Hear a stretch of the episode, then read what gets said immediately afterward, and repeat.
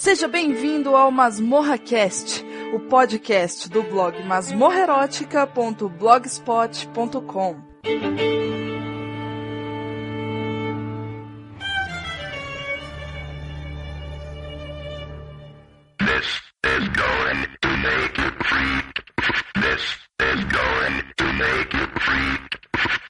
Aqui é a Angélica e hoje eu tô aqui com a Poliana pra gente fazer a leitura de comentários lá do blog. E aí, Poliana, tudo bem? Olá, Angélica, tudo ótimo. E aí, muitos comentários aqui, hein? Pois é, os podcasts aí têm tido bastante comentários, viu? Muito bom. Vamos aqui dar início aqui à leitura de comentários. O primeiro comentário é da Domênica Mantel. Ela falou: "Tá bom, tá bom". Deu risada. Eu sei que nunca dá tempo de citar todo mundo, mas Billy Wilder, Ernest Lubitsch, os irmãos Marx, Woody Allen, Wes Anderson e Spike Jonze fizeram uma falta.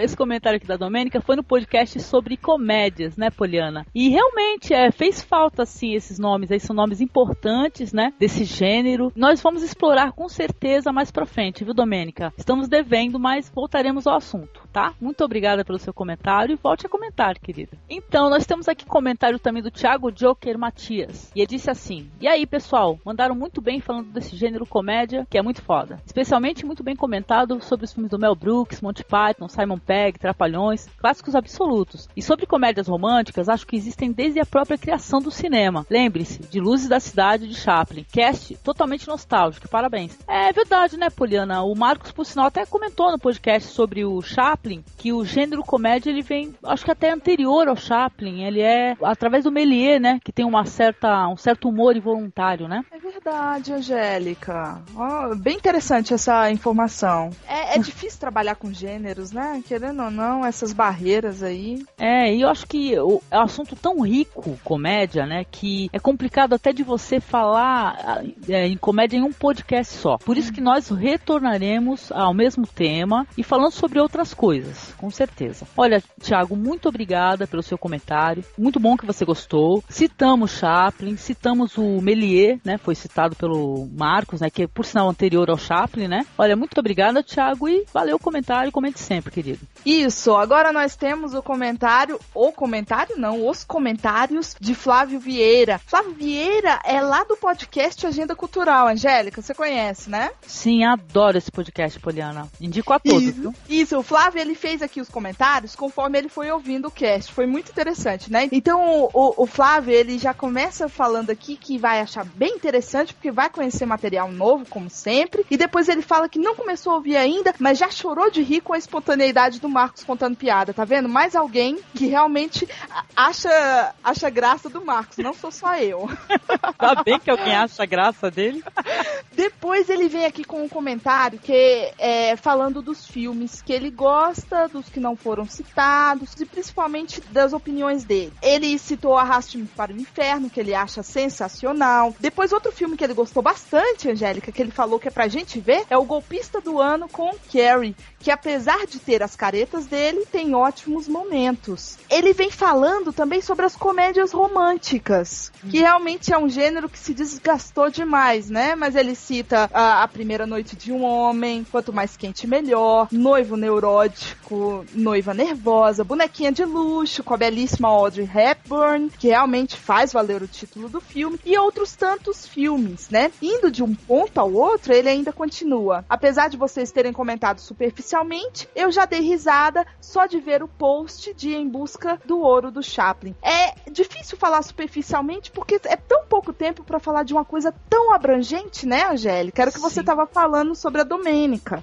Então, querendo ou não, nós vamos revisitar, não é mesmo? Com certeza, com certeza. Revisi- Revisitaremos o tema. É verdade. E o último comentário do Flávio é que Monty Python é foda e claro que a gente concorda com isso. Pô, muito, eu adoro Monty Python. Pô, Flávio, muito obrigada pelo seu comentário. Adoro o teu site, que é o vortexcultural.com.br. Gosto demais do teu podcast, o Agenda Cultural. E valeu pelo comentário imenso que você fez aqui. A Poliana até fez uma, um resumo, né, Poli? Porque é muito grande. É, poxa, uma pena. Olha, a gente leu tudinho, viu? Eu e a Angélica já, já tínhamos lido, mas tivemos de fazer a sinopse aqui pra ler no podcast, tá bem? Obrigada, viu, Flávio? Valeu, querida. O outro comentário que tem aqui, Poliana, é do Ghost Turbo, que é do Lagcast. Então, ele tá escutando os podcasts em sequência, muito legal. Ele já foi lá no podcast de cinema asiático, que é o primeiro podcast aqui do Masmorra, né? E falou que tem muita coisa interessante, que gostou das indicações, já tinha assistido Old Boy. Ele foi lá no podcast do Chic Flix, que é o Filmes para Mulherzinha. Ele achou interessante que ele pegou umas dicas de filmes para ele poder levar pra mãe dele e tal, porque a mãe e a irmã dele estavam sempre reclamando que ele só assistia filme de hominho. Agora ele tem noção de um filme de mulher para poder apresentar para elas. E falou também da proposta do podcast. Ele achou muito interessante que o podcast é muito abrangente, ele fala da sétima arte, que é o cinema, ele não fala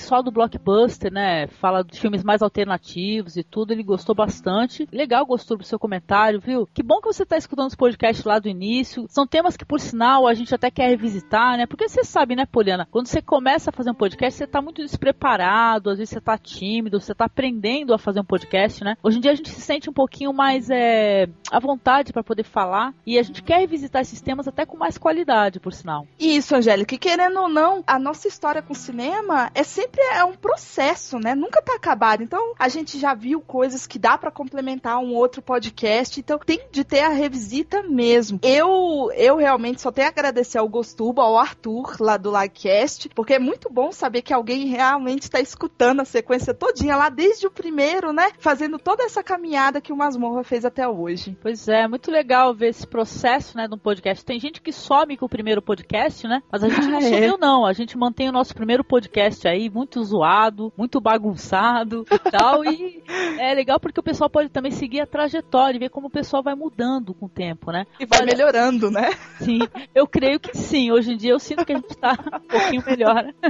Então, obrigada, viu, Gosturbo? Valeu o seu comentário. E a gente vai checar lá o teu podcast depois. Eu não escutei ainda, mas já tô sabendo aqui pela Poliana que é um podcast sobre games, tecnologia, né? E com certeza eu vou dar Isso. uma escutada também. Valeu mesmo. Ô, nós tivemos também o comentário da Bianca, né? Que ela elogiou bastante o filme do Enki Bilal, que é o Imortel, né? Que no Brasil saiu com o título de Os Imortais. É baseado numa obra do Enki Bilal, maravilhosa. Já falamos até anteriormente deste filme, né? E, poxa, falou que é muito difícil de encontrar esse filme. A gente até, viu, Poliana? A gente abordou nesse podcast aqui com o Maurício Saldanha é, o quão difícil é se encontrar certas obras audiovisuais, né? Nossa, dificílimo, né? Esse mesmo, esse filme que a Bianca tá atrás, eu também já estou atrás há muito tempo. E não é só esse, né, Angélica? Não é algo isolado. Vários filmes, várias obras ficam aquém da gente, aquém do nosso esforço. Difícil de encontrar, difícil de ter acesso. É chato isso. Pois é, às vezes, para quem depende de cinemateca, né? Muitas cinematecas elas ainda têm o seu acervo é, em VHS, né? E tal, fica bem difícil. Não sei, cidades maiores, talvez até seja mais fácil ter cinematecas com DVD e tudo já, o acervo todo em DVD. Aqui em Santos mesmo, a cinemateca, ela é toda em VHS e já está bem assim, as fitas estão bem velhinhas e tudo. Quer dizer que a gente compreende a dificuldade do pessoal encontrar os filmes. Às vezes a gente cita os filmes no podcast, né? O pessoal fica assim, caramba, eu queria muito, muito, muito ver, né? Então, pô, Bianca, boa sorte. Você vai localizar esse filme, viu? Eu demorei, mas localizei. Então, Poliana, nesse podcast, é, nós conversamos com o Maurício Saldanha, eu e o Marcos, viu? Poxa, faltou você nesse papo, viu, Poliana? Nossa, um minuto de silêncio agora neste podcast, Angélica, porque eu fiquei de luto de não ter podido participar, né? Mas, eh, querendo ou não, estou aqui agora para fazer uma breve apresentação sobre Gaspar Noé e já tá valendo, não é mesmo? Com certeza, Poliana. Manda ver. Olha, Angélica, eu sei que vocês falaram bastante, esse podcast deve ter sido ótimo com Maurício Saldanha, principalmente falando sobre Gaspar Noé, que é um diretor franco-argentino e um diretor novo até, Angélica. Ele nasceu em 63, sabe? Ainda tá na casa ali dos 40, viu? Sim. Um super coroa. E é conhecido no cinema autoral principalmente por tratar de temas polêmicos, sexo, violência e vingança. Mas a gente não tá falando de qualquer sexo não, viu, Angélica? A gente tá falando de incesto, a gente tá falando de estupro, a gente tá falando dessa coisa sombria, dessa coisa triste mesmo, da, da sombra desse, desses sentimentos. Sim. É uma pessoa que começou a se despontar em 91, carne com esse curta, né? Mas esse curta não é o primeiro filme dele. Ele fez outros curtas antes disso. Só que foi com esse curta que ele ganhou toda a visibilidade no Festival de Cannes. E aí, a partir daí, que ele vai começar a constituir os seus longas, que é Sozinho contra Todos, né? De 98. Sim. E o Irreversível de 2002. Tem mais um longa dele vindo por aí. E quem sabe a gente discute mais um pouco no blog como que vai ser esse outro longa. O, o que é interessante a gente falar, que a filmografia dele é bem curta, né? Pequena, uns poucos curtas aqui, ah, cinco ou seis curtas, né? Bem difíceis de encontrar, não é, Angélica? Sim, bem difíceis mesmo, viu? Mas muito bons. Eu realmente destaco Carne. Bem que eu gostei bastante dos Mas Carne, pra mim, tem um efeito muito interessante, que é a linguagem metafórica que ele vai utilizar, né? Porque ele, para escolher a profissão do seu herói, eu digo herói porque é assim que vai aparecer nesse filme no Sozinho contra Todos. Ele é um açougueiro, mas ele não é um açougueiro qualquer, Angélica. Ele não é uma pessoa qualquer no mundo. Ele é um açougueiro que cuida de carne de cavalo. Então já muda tudo aí. Carne de cavalo, que é tida como uma carne doce, que logo depois a gente vai ver que essa é uma metáfora sexual da carne da filha dele também. Uhum. Ele realmente não é alguém fácil de se ver. Ele não é um blockbuster. Não vá correndo, você ouvinte, para ver. Nós temos alguém que é difícil de digerir aqui. Nós temos uma Paris, mostrada uma Paris que não é bonita, não é a cidade apaixonante que nós estamos acostumados e principalmente o- os nossos personagens não são personagens bem sucedidos, não são personagens que têm os melhores sentimentos por aí. Eles podem até ter os melhores sentimentos, mas algo no filme vai desencadear o que de mal eles possuem, as sombras de todas essas pessoas. Nós, nós vamos ver o lado sombrio de todo mundo, o lado sombrio tanto do local quanto dos personagens. E isso envolvendo sexo, questões difíceis de serem tratadas, a violência, a vingança, cenas explícitas tanto de sexo quanto de violência, Angélica. É um filme difícil, mas ao mesmo tempo que ele é difícil de ver, ele é um filme que atrai muita atenção pelos recursos que o autor, eu digo autor porque ele é roteirista também, né? Sim. que o autor, diretor, utiliza. No, no Irreversível, nós temos aquela bagunça temporal, não é mesmo? E no Sozinho contra Todos, nós temos uma costura muito bem feita, e principalmente a voz de uma pessoa que não era pra ter voz, né? Esse açougueiro, esse homem pobre, esse homem que era pra não ter voz alguma no filme, e ele dá a voz, ele toma a voz e ainda vai contar toda a sua história durante o filme todo. Sim. Mesmo sendo uma história difícil de tragar.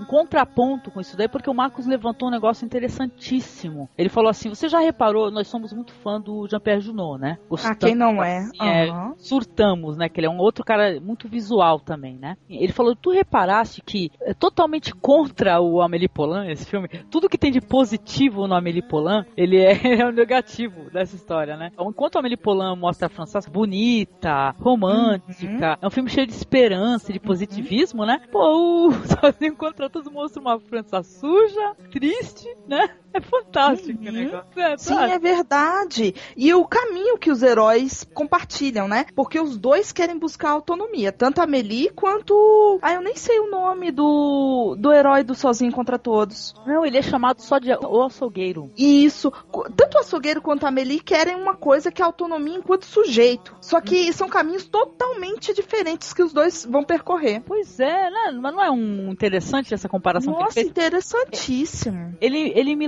lembrou muito o, Amélie Poulain também. Quando ele falou isso, eu falei, nossa, é verdade, de tudo ao contrário. Até o início do Amélie Poulain. Aí achei muito legal, viu? Eu fiquei doida com o negócio. Depois que eu peguei, e olha, eu vou, eu vou te falar, os curtas todos eu gostei. Todos eu gostei. Eu acho que é mérito de um diretor, gente. Pra quem quiser explorar isso daí, eu acho que o pessoal que escuta o nosso podcast, o nosso ouvinte aqui, normalmente ele já tá explorando uma outra espécie de cinema. Que esse diretor, eu acho que o mérito dele é justamente ele ter obras perturbadoras, né, Poliana? Nossa, muito perturbadoras. A gente falou muito aqui do Sozinho contra Todos, mas é interessante mencionar que o mais perturbador, principalmente quando foi exibido em Cannes ou em qualquer outro espaço, foi o Irreversível, Angélica. Sim. Que o, o Irreversível, com suas, seus nove minutos em uma cena de estupro. O Gaspar Noé mesmo, ele falou que a intenção dele não era fazer uma cena tão longa de estupro, acabou ficando dessa forma porque ele não trabalha com falas muito marcadas, né? Ele trabalha mais com um improviso e aí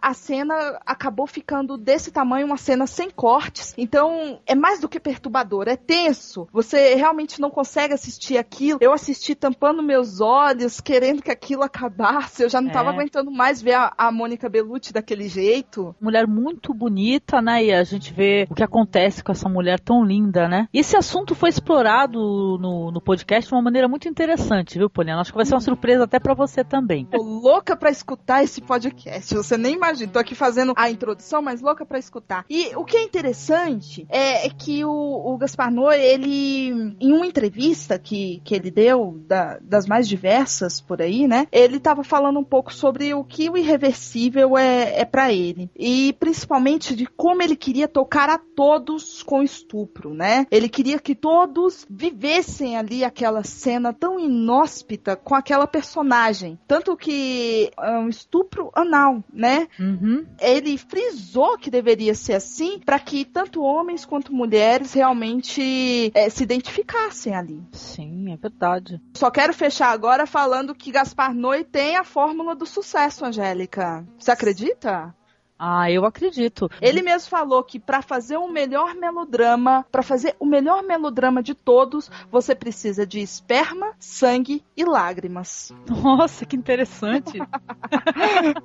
Adorei. Então, e a gente tá aqui no aguardo de assistir essa, esse novo filme do Gaspar Noé, né, que é o Enter the Void. Nossa, você não tem noção como eu tô curiosa para assistir esse filme e já tô aqui triste, porque o filme é de 2009, né? Quando que esse filme vem pro Brasil, Poliana? Ai, que triste, né? Eu, quando li a resenha, eu, ah, meu Deus, o novo filme do Gaspar Noé, fiquei louca, louca, louca.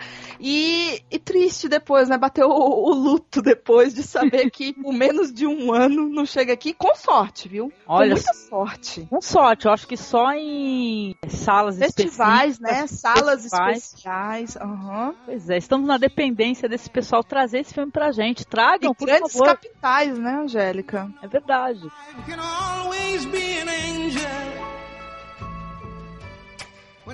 Bom, agora eu vou mudar de assunto, descaradamente, eu posso? Pode, claro.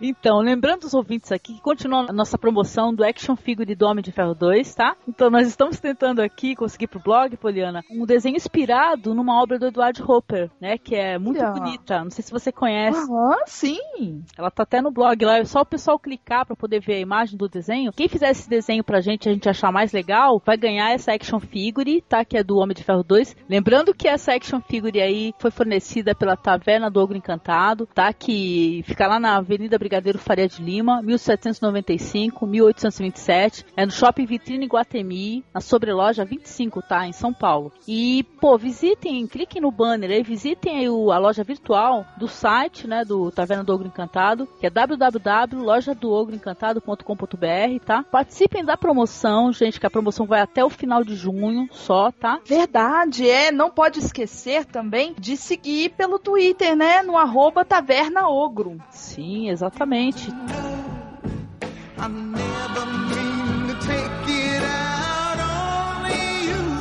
Então é isso aí, pessoal. Fiquem com o podcast aí. Vai ser dividido em duas partes, tá? A primeira parte aqui nós vamos falar sobre os curtas do Gaspar Noé e sobre o Sozinho contra Todos. É, e na segunda parte vai ser o reversível e considerações finais. Olha, foi um papo muito legal mesmo com o Maurício Saldanha. Deu pra gente falar sobre muita coisa. Conversamos sobre cinema, conversamos sobre a dificuldade de o pessoal ter acesso a bons filmes, a filmes alternativos. Comentem no post, tá? Retweetem o podcast, que agora tem um botão de retweet, tá? E temos lá nossas comunidades comunidades, também tá aí no post. Nós temos comunidade no meu podcast e temos comunidade no Orkut, que é o MasmorraCast Podcast, tá? É isso aí. Poliana, obrigada aqui por participar comigo na introdução do podcast, querida. Que isso, eu que agradeço. Já que eu não estava no, no podcast mesmo, estou muito triste com isso. Eu vou aguardar para ouvir, que eu garanto que foi um papo fantástico que vocês tiveram. Você, Angélica, o Marcos e o Maurício Saldanha. Maurício Saldanha, que é do Rapadura Cast, que é do Cabine Celular. Também tem todo esse trabalho voltado a cinema. Muito legal, né, Poliana? Nossa, ótimo. Adoro Cabine Celular. Gente, estou ansiosa para ouvir a, as impressões do Maurício sobre a obra de Gaspar Noé. Eu, tá vendo? Eu já sei, não vou te contar. Não!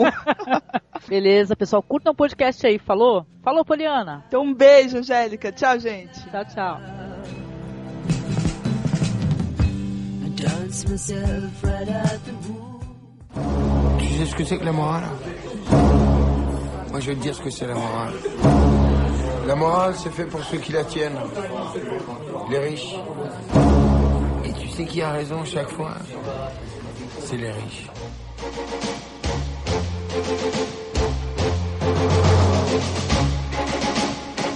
Aqui é a Angélica. Hoje estou aqui com o Marcos para falarmos sobre o Gaspar Noé. Tudo bem, Marcos? Boa noite. Tudo certo, Angélica? Estou com o Maurício Saldanha, que é do Rapadura Cast. Tudo bem, Maurício? Boa noite. Tudo ótimo, boa noite. Obrigado pelo convite. Opa, nós que agradecemos, Maurício.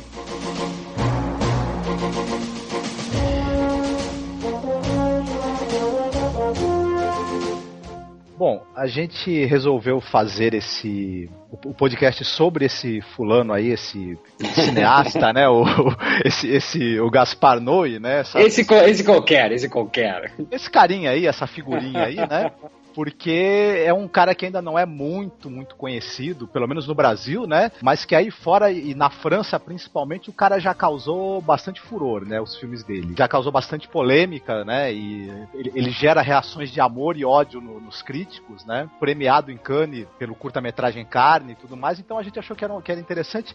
E aí eu vou, eu vou dar só uma introduçãozinha biográfica rapidinho pro, pro cara. Ele nasceu em Buenos Aires em 1963. É filho de um cara chamado Luiz Felipe Noé, que é um famoso pintor argentino. E em 65 a família mudou-se para Nova York e depois retornaram posteriormente em 70 voltaram para Argentina para Buenos Aires e ficaram lá até 76. Em 76 a família se mudou definitivamente para Paris. Não, e sorte desse rapaz, hein? Opa, com certeza. Que sorte. Além de estar vivendo em Paris, o filho de um, de um pintor que já é que famoso e que, que também ficou conhecido, né, a obra dele na França e tal, ele era ele é associado ao Guggenheim Museus, enfim, é um cara assim bem bem conceituado. O Gaspar Noé foi estudar na escola de cinema Louis Lumière, foi estudar fotografia e cinema. E aí justamente que a gente começa com a filmografia dele. Enquanto ele estava ainda no curso, ele produziu dois curtas-metragens. O primeiro chama-se Tintarela de Luna, que esse nome Tintarela de Luna nada mais é do que o nome da canção, o nome original da canção Banho de Lua, né, que aqui a Celi Campelo gravou no Brasil, né? Isso. É um curta em preto e branco e a história é basicamente de uma aldeia, de uma pequena aldeia que está assolada pela peste. Por uma peste que eles não explicam exatamente o que é e muitos moradores morreram e tem poucas mulheres. E, ele se centra no personagem de um- uma dessas mulheres que ela é casada, tudo é meio desprezada pelo marido e, e tem um, amante, né? Além dos outros homens da cidade olham ela como um objeto sexual e ela tem um amante e em determinado momento ela vai ser assassinada pelo amante. É, o- é meio que o centro dramático do curta, o, o momento da morte dela. Só que esse curta tem um detalhe que ele tem um final. Eu, eu tô até tentado em falar o final, mas eu não vou falar porque de repente alguém se, se anima a assistir e vai ficar muito puto da vida, né? Eu, eu, final, por exemplo, eu, por exemplo, eu, por exemplo. Então, ele tem um final assim muito surpreendente, muito criativo e muito curioso. Então, ele- esse filme ele vale a pena ser assistido, principalmente pelo final que foi dado. Sim, nesse curta, eu acho que ele já, através dos diálogos, né, já começa a tratar esse lance de preconceito, homofobia, né? Porque tem uns diálogos assim meio preconceituosos também, né? Tem um, um tratamento cruel em relação à mulher também, já. Sim. Enfim, ele já começou a, a botar, a, digamos, a, a voracidade dele para a virulência dele para fora já nessa época, né? Já no primeiro. Já no primeiro, já porque tem uma cena terrível, é, sem entregar muito o conteúdo do curta e tudo, tem uma cena terrível onde um marido tá acabando de transar com a mulher, assim que ele termina de transar, ele começa a falar o quanto ela é feia, o quanto ela é broxante, o quanto as outras mulheres são mais interessantes e mais sexys do que ela. Nossa. Então, ele já tinha esse- essa coisa da, da, da crueldade, de expor a crueldade, pelo menos a crueldade masculina, eu acho, né? Então, já desde o primeiro curta. O segundo curta dele foi dois anos depois. Chama-se Pulp e a Mary. E novamente tem uma relação de sexualidade com crueldade, que é a história de um marido e a esposa, eles estão escutando um programa de rádio em que um cara tá fazendo uma, uma declaração de amor numa carta. E enquanto isso, o marido está tendo fantasias em que ele violenta a própria esposa. Tal. Eu acredito que esse curta seja bem barra porque você não encontra ele pra assistir em lugar nenhum. Então ele deve ser bem pior do que o primeiro curta dele. Por isso que você até tem dificuldade em encontrá-lo pra assistir. Ele fez ainda pra televisão em 95 um curta que é a respeito de hipnose, né? Ele fez um, um programa de hipnose ao vivo, né? É uma coisa bem curiosa. Fez o Sodomites em 98. Esse, esse é um curta pra uma, uma campanha do governo francês para uso da camisinha. Que é impressionante, é muito bonito, muito interessante. Esse também da hipnose. Isso. Esse, esse é fantástico, eu tomei um susto imenso com o curta. Ele brinca o tempo todo com frame, bem rápido, assim, é com luz e, e cores, a gente fica totalmente tonto assistindo, é muito legal. Então, mas é, exatamente nesse curta que, que fala sobre hipnose, por exemplo, ele começou já a colocar textos e mensagens subliminares ao longo do curta que você vai assistindo. Que a gente vai ver depois no Carne, é isso? Ele começou a usar nesse? Esse, exatamente, nesse uma experiência de hipnose televisual. Aliás, o Carne é anterior, o Carne é de 91. Em 95, eu, eu tô deixando pra falar do Carne no final, porque aí a gente já entra no Carne e nos longas. Claro, claro, não. Só, mas só que quando tu falou da- das mensagens subliminares e dos textos, ele já, te, ele já te, isso quer entender. Ele começa então no Pulp a- ao Mer, não, e no Titarel Ele- também ele não usa isso. Não, não, ele usa pela primeira vez no Carne. Sim. Carne. Carne. Mas aí em 95, eh, eh, quatro anos depois do Carne, ele nesse curta que é uma experiência de hipnose televisual, ele Uhum. já usa e abusa desses recursos de introduzir textos, de introduzir eh, frames durante a projeção, né, de, de introduzir imagens subliminares, de introduzir frases. Você percebe que até que em alguns momentos as frases são escritas diretamente no fotograma, né? Coisa bem curiosa. Aí no- em 98 ele faz um curta que é bem interessante também chamado Sodomites ou Sodomitas. Como eu tava falando, é um filme que foi feito para propaganda do uso da camisinha na França, do uso do preservativo. O, o curta apresenta basicamente uma, um- uma orgia dentro de alguma espécie de clube privado em que um sujeito vestindo um- uma máscara de lobo faz sexo anal com uma mulher. Isso explícito. E isso para ser uma campanha governamental para o uso da Nossa. camisinha.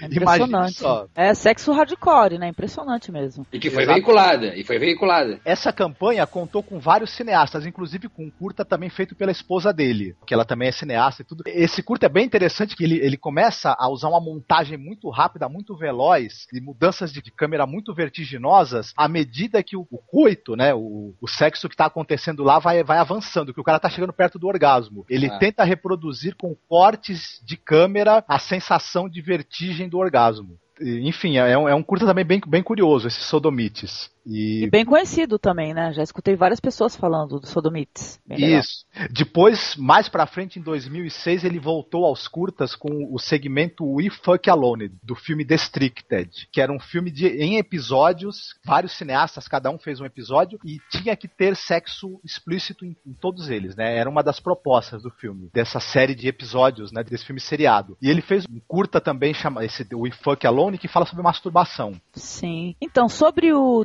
Districted.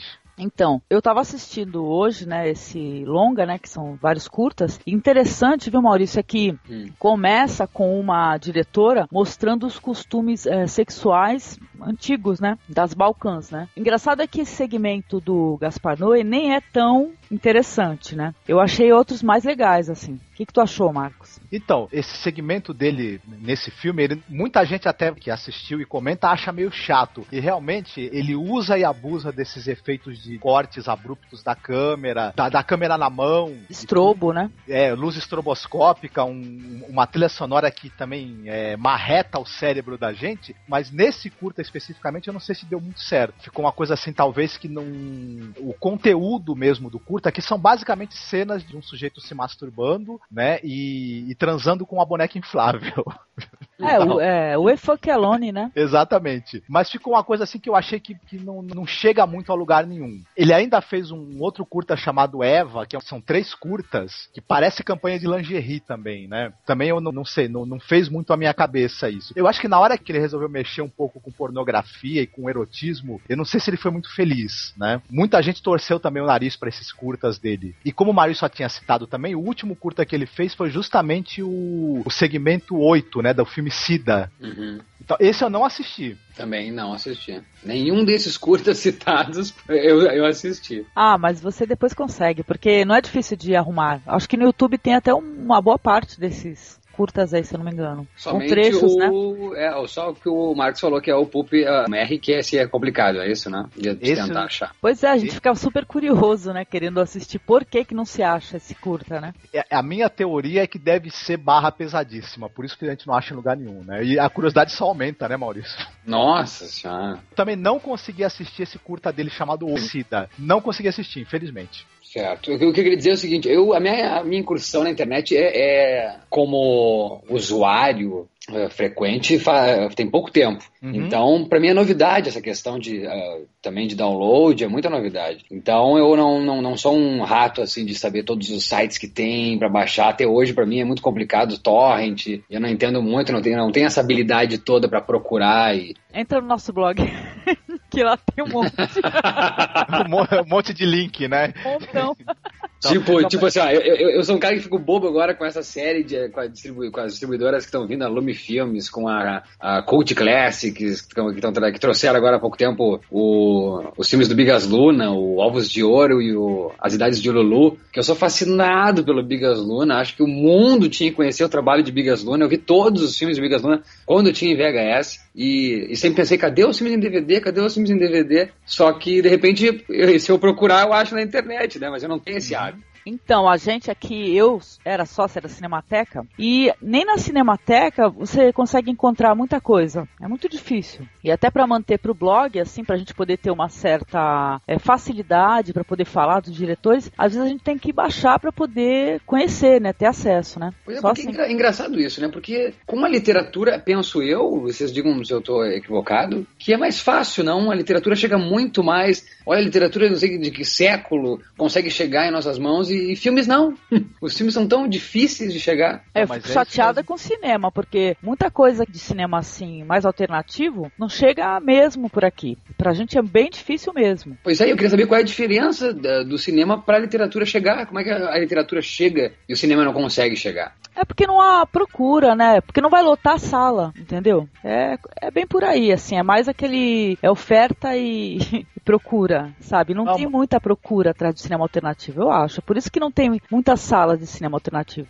Ah, mas eu acho também, aí eu, eu não sei se o Maurício vai concordar comigo, que também tem um pouco assim, eu acho que tem um- uma certa má vontade também. Eu acho que ficou muito fácil as distribuidoras ou mesmo as grandes redes aí de cinema, né, elas se centrarem numa- num determinado tipo de, de material que elas sabem que tem um retorno já mais ou menos certo, né, e nem sempre é assim, às vezes elas quebram a cara também, né, e simplesmente se fechar para outras coisas, não tentar criar, né, um público, tentar batalhar um público para outro tipo de produto.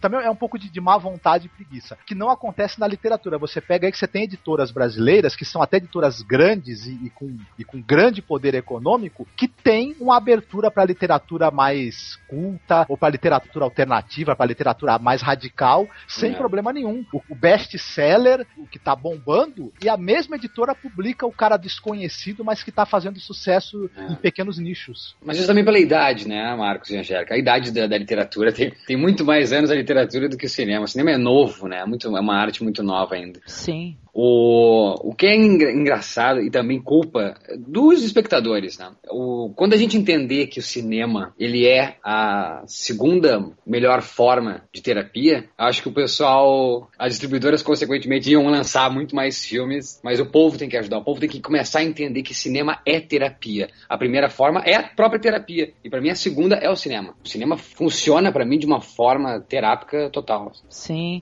Eu sempre digo assim pro pessoal que é, É, se a gente for usar cinema só como diversão, ou como escapismo, né? Esquecer os problemas, ali passar duas horas. Não dá certo. Não... Eu acho que até na vida mesmo, acho que tem que. A gente não pode usar as coisas só como entretenimento, né? Nem literatura, não dá. Mas é isso, porque, um exemplo, Maurício. Tem dias que a gente te liga para aquele amigo que a gente sabe que o cara é o maior falador de besteira. A gente quer sentar e dar risada e conversar sobre coisas banais, não é verdade?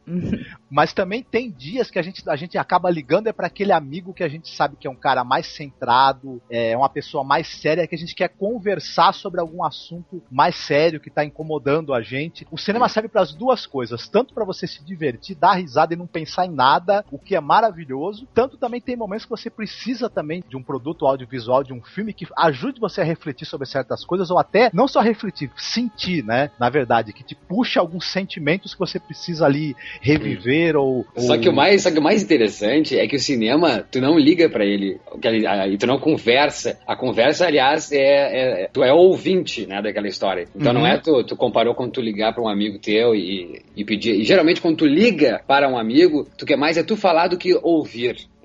Eu não sei qual é a forma de terapia que vocês mesmos acreditam que funciona, mas a terapia convencional, aquela que tu senta, enfim, e, e, conversa e o psicólogo, o terapeuta, enfim, ele dá, ele tenta jogar com as próprias palavras que tu coloca, né, para uhum. ver se tu, se tu assimila ou tu questiona, mas acho que independente, pra, acho que para tu achar a luz, tu ter a clara evidência, o insight, tu tem que estar tá se questionando, né? Então, acho que no momento que tu entra no cinema se questionando e muita gente vai ao cinema assim, tu tem respostas. Eu acredito que tu tem. Acho que um, o Gaspar Noé é um desses caras que faz trabalhos uhum. dessa maneira, que tu pode refletir e muito. Sim. Sabe? E aliás, quando a gente começar a entrar, é muito interessante o, as diversas opiniões que tem sobre o trabalho do Gaspar, né?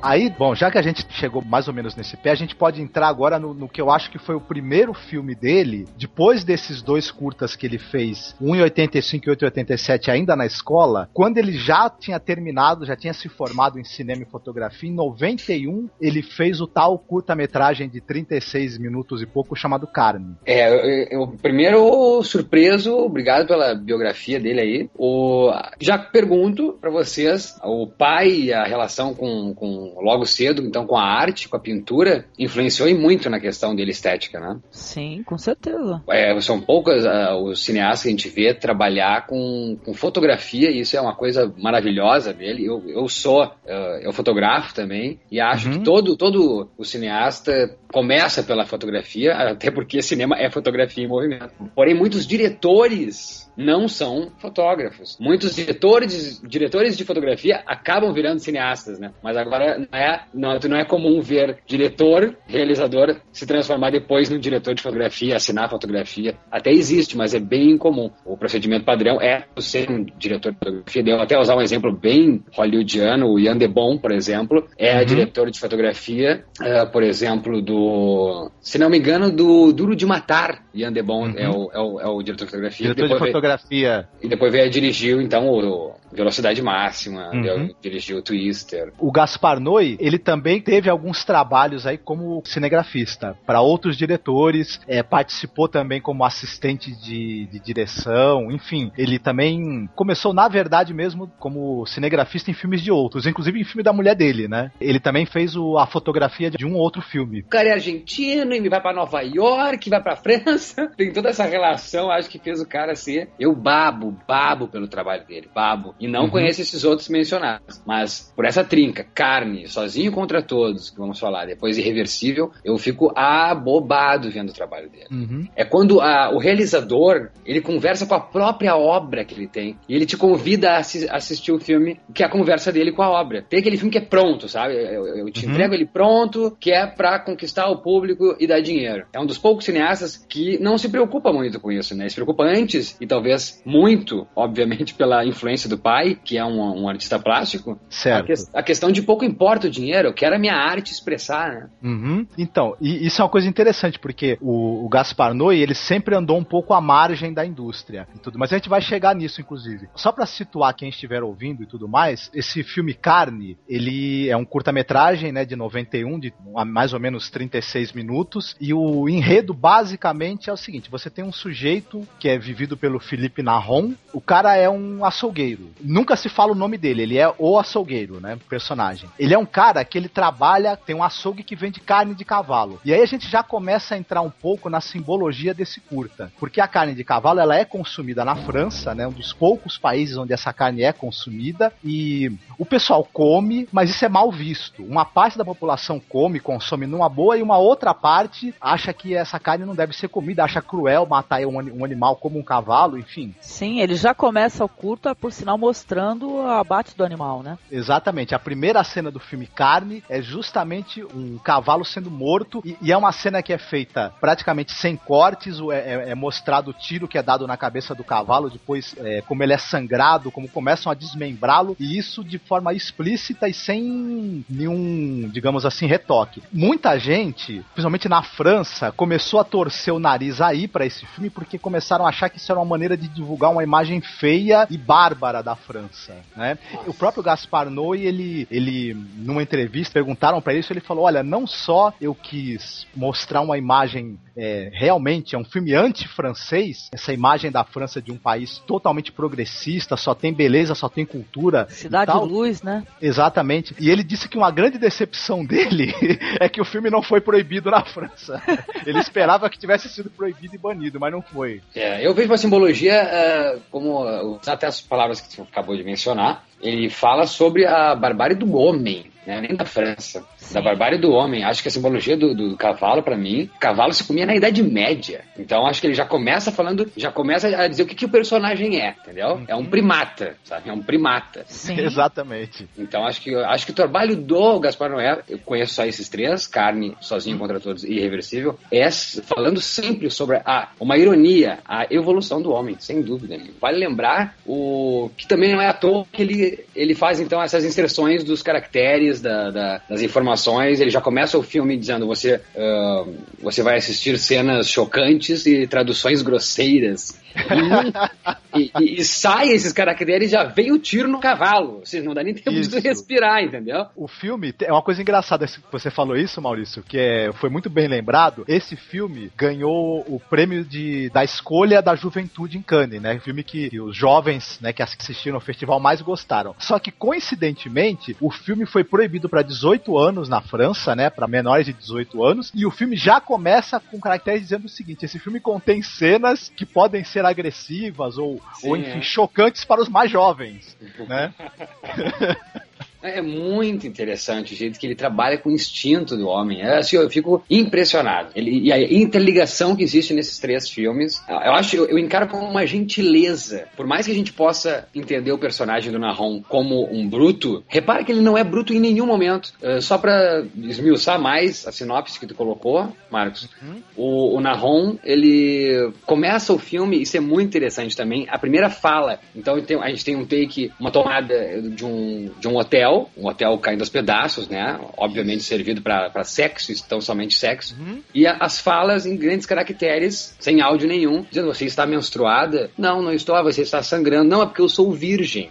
e ele Isso. pedindo então: ah, tenha cuidado, eu te amo. Sim, sim, eu sei, mas tenha cuidado. Então eu acho que de uma forma, ele mostra uma certa gentileza, tanto nesses caracteres quando diz que você vai assistir cenas né, grosseiras e cruéis, então você jamais pode dizer que o trabalho do Gaspar é gratuito, violência, violência gratuita, né? Que não é gratuito, o cara tá até avisando, ele tá sendo, acho que, no mínimo cortês. É, tá dentro de um contexto, né? A violência. É, e ele é cavaleiro. Não, não, não, não, mas eu acho nisso, eu acho exatamente, Marcos, eu acho que, que é nisso, Angélica. O cavalheirismo, porque é muito citado que o trabalho do Gaspar é violento, é, é, é bruto. E não acho, acho o Narron extremamente carinhoso. Primeiro, ele, ele então, para o pessoal que tá ouvindo, ele, ele engravida essa mulher, então, ela tem um filho, eles têm uma filha, e ela não quer essa filha. E ele, então, quer que cuida dessa menina. tem uma cena fantástica na hora que a filha deles vai nascer, que você vê a imagem de dentro do canal vaginal da mulher, você vê o que o bebê teoricamente estaria vendo na hora que ele sai, na hora que ele nasce, né? É, um, é uma cena impressionante essa. É lindo, lindo, lindo o filme. E então o que acontece? ah, podemos esmiuçar um pouquinho mais a sinopse? Opa, com certeza. Esse pai, então, que é então, um açougueiro, então, que, né, um açougue de, de, de cavalos, né? De, de carne de cavalo. Uhum. ah, pobre, né? Podemos dizer que ele é pobre, não? Ele é um cara pobre, não? Sim. Isso, e- ele tem um, um, um açougue pequeno, né, num subúrbio, né, de Paris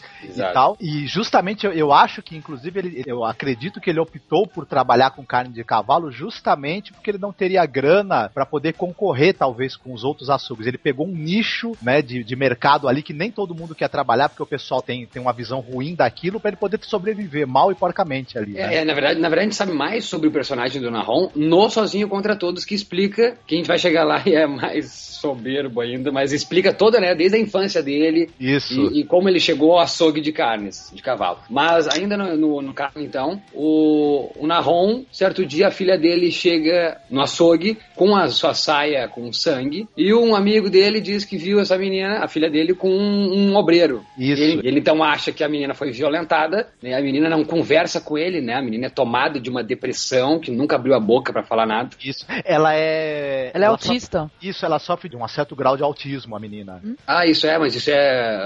Ela vai chegar em médico? Não lembro disso. Mas Não, ela depois, aparentemente né? é autista, a moça. Ah, tá. Aparentemente, sim. Aparentemente. É, o que eu vi, sim, ela não fala, não fala nada. Enfim, ele vai lá e mata o cara, e que ainda mais não era o cara, né? Mata o cara errado ainda. E ele vai preso e a menina então vai pra essa instituição. Eu acho que ele trabalha também o preconceito do próprio personagem, né? Porque é um árabe. Ele tem uma coisa engraçada que ele.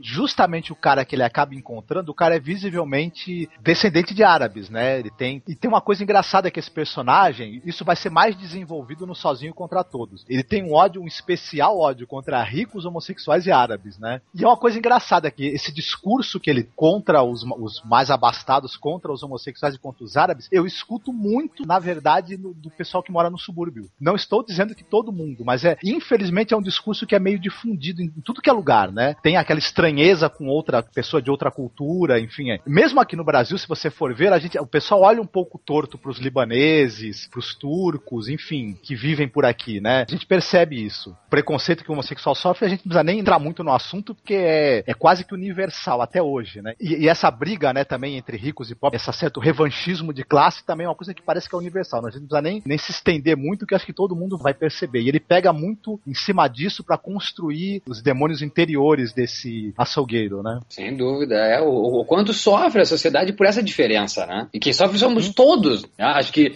a gente vai ver depois nos outros filmes que não existe essa distinção, por mais que tenha dinheiro alguns e outros não. Todo mundo é igual e trabalha no, no- no sentido do instinto. Exatamente, né? Eu acho legal citar, né, que o Gaspar Noé, ele tem influência de alguns diretores interessantes. Ele gosta muito do Buñuel, né? É, o filme preferido dele é Os Esquecidos, do Buñuel, né? Segundo ele numa entrevista aí, né? E também o Taxi Driver, né? Porque esse lance do personagem ficar o tempo todo pensando naquele vórtice, né, de pensamento, assim, a cabeça a mil, também, também de Pasolini, Saló, as cenas de sexo fortes, né? Concorda, Maurício, que talvez esse personagem do açougueiro ele tenha uma, uma- um paralelo com o personagem do Robert De Niro lá no Taxi Driver?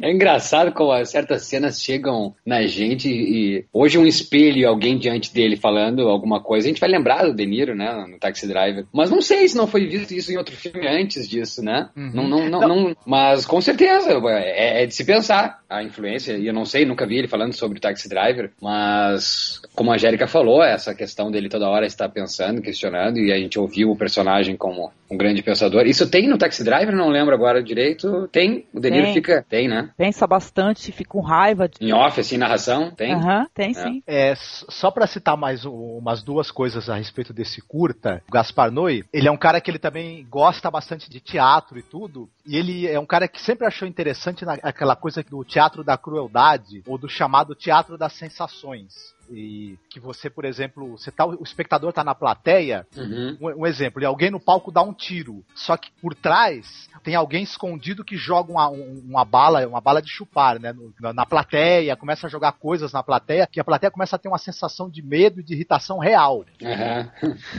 Olha, eu nunca vivi essa experiência, não. Deve ser interessante, hein?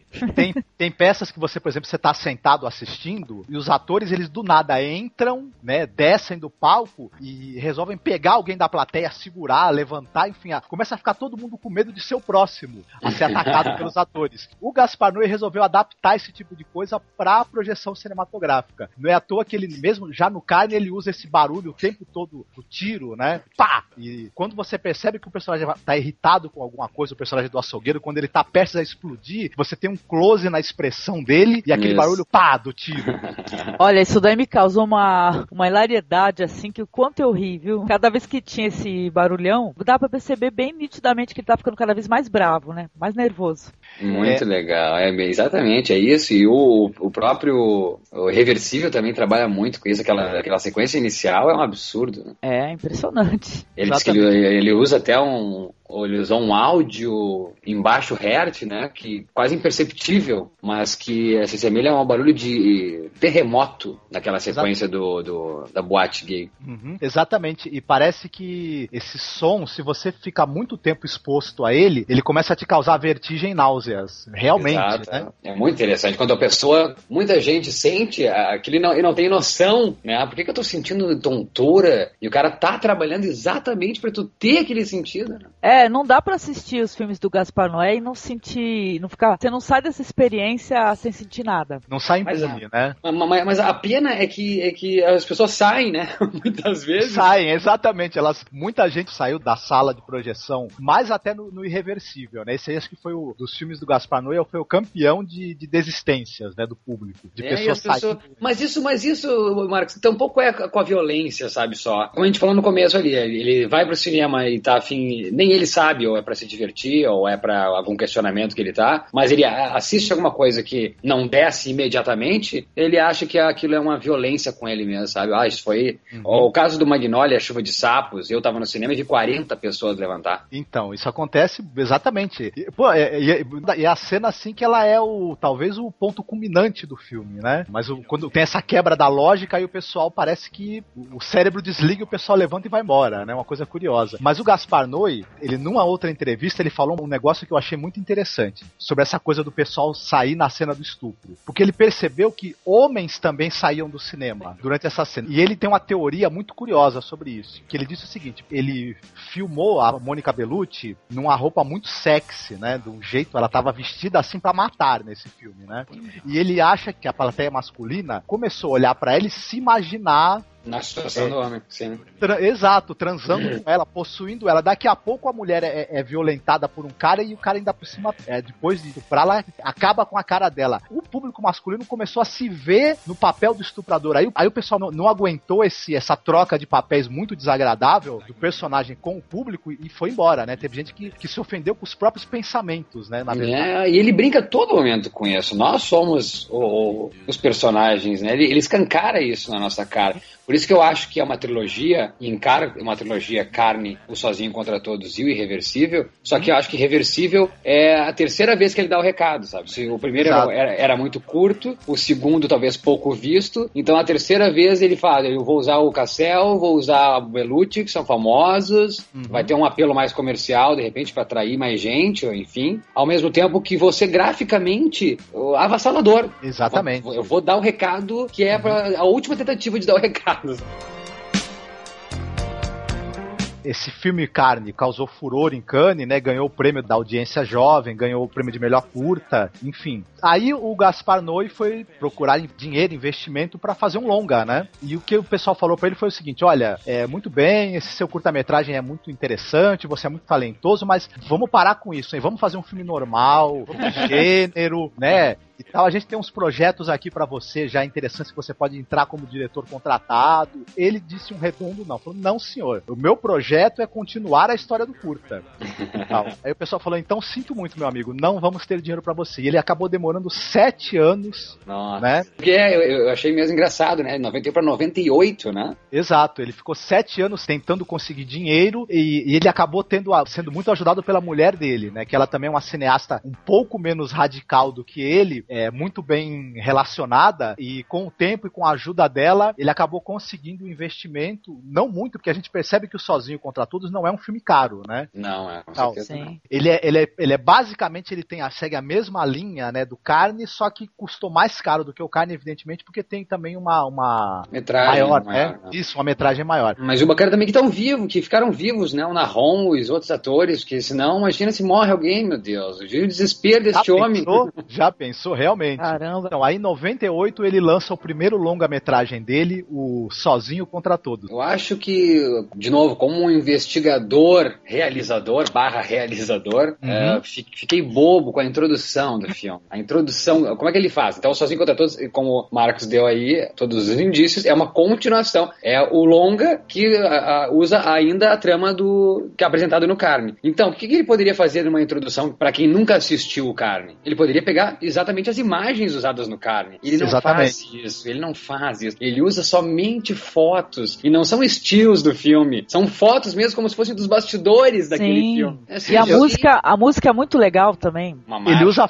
ele usa fotos pessoais, inclusive, do ator, do Felipe Narron. Acredito que aquelas fotos são dele mesmo, né? Ah, sim, ah, essas com certeza, mas eu digo do, do próprio, de quando entra na trama do filme, ah, daí eu tive uma mulher, daí eu, ca- daí eu tive uma Isso. filha, ele usa não frames do filme, sabe? Ele poderia usar, né? Não, ele Isso. usa, ele usa fotos, como se fosse realmente um novo filme, separado do Carne, mas respeitando quem assistiu Carne. E ele intercala as fotos. Quando ele entra já na parte em que ele atacou o cara que ele achava que tinha estuprado a filha dele e tudo mais, ele começa a mostrar a faca e os objetos relacionados com esse fato já dentro do saquinho que a, que a polícia coloca, né? Exato, como De é evidência, é. é. Evidência, exatamente. evidência. Tem a calcinha da filha dele manchada de sangue, da menstruação, a faca, enfim, né? Isso, então ele, ele continua, então ele começa o filme a partir de quando acaba o carne, dando essa leve introdução de 4, 5 minutos, se não me engano, usando somente então uma narração e essas, essas fotos pessoais do Narron próprio e bastidores, contando então o início desse personagem, né? Contando que ele, os pais deles eh, sobrevive- eh, foram vítimas da primeira guerra, da segunda guerra mundial, e que ele também pobre, pobre, pobre, o civil, a, na- a única coisa que ele podia fazer era mesmo aprender a ser açougueiro, e enfim resolveu vender carne de cavalo. Exatamente. É. A gente fica sabendo por que, que ele se tornou açougueiro e por que, que ele optou por esse tipo de carne cujo comércio chega a ser mal visto, né? Por alguns. E Detalhe é gente- que ele consome a carne crua, né, gente? Ele acredita que a carne crua dá mais força, né? Tem isso. como o Maurício falou, né? O cara, o cara ele é um troglodita mesmo, né? Tal. A- aí ele já tá. Quando ele, quando ele tá no início do, do filme Sozinho contra Todos, o- um pouco do que ele tinha de carinho, de doçura e de humanidade se perdeu, que ele ficou preso. Ele acaba, durante a cadeia, tendo uma relação com outro preso, com o preso que, que divide a cela com ele, né? Sim. Isso, mas, mas uma- vocês repararam uma coisa que, eu- que me tocou muito, assim, a capacidade de pensamento dele, da- o desenvolvimento do raciocínio, as frases construídas, não é de um cara ignorante, né? Não, Não, com não. certeza não. Então isso é, um- isso é outra coisa muito interessante no trabalho do Gaspar. É, Ele não trata o pobre, ao mesmo tempo que ele toda hora fa- fala sobre a discussão das classes sociais, ele não trata o pobre como ignorante, mas sim somente como um, um afortunado, entendeu? Um cara que não é privilegiado, um cara que não tem dinheiro, mas sim um cara com uma capacidade cognitiva exemplar. É impressionante, o roteiro é de escrever ele inteiro e guardar para te ler todo dia. Pensamentos Não, não, dele. eu, eu só, eu só quero deixar claro que é, é essa colocação minha, porque geralmente quando acontece alguma coisa, um ato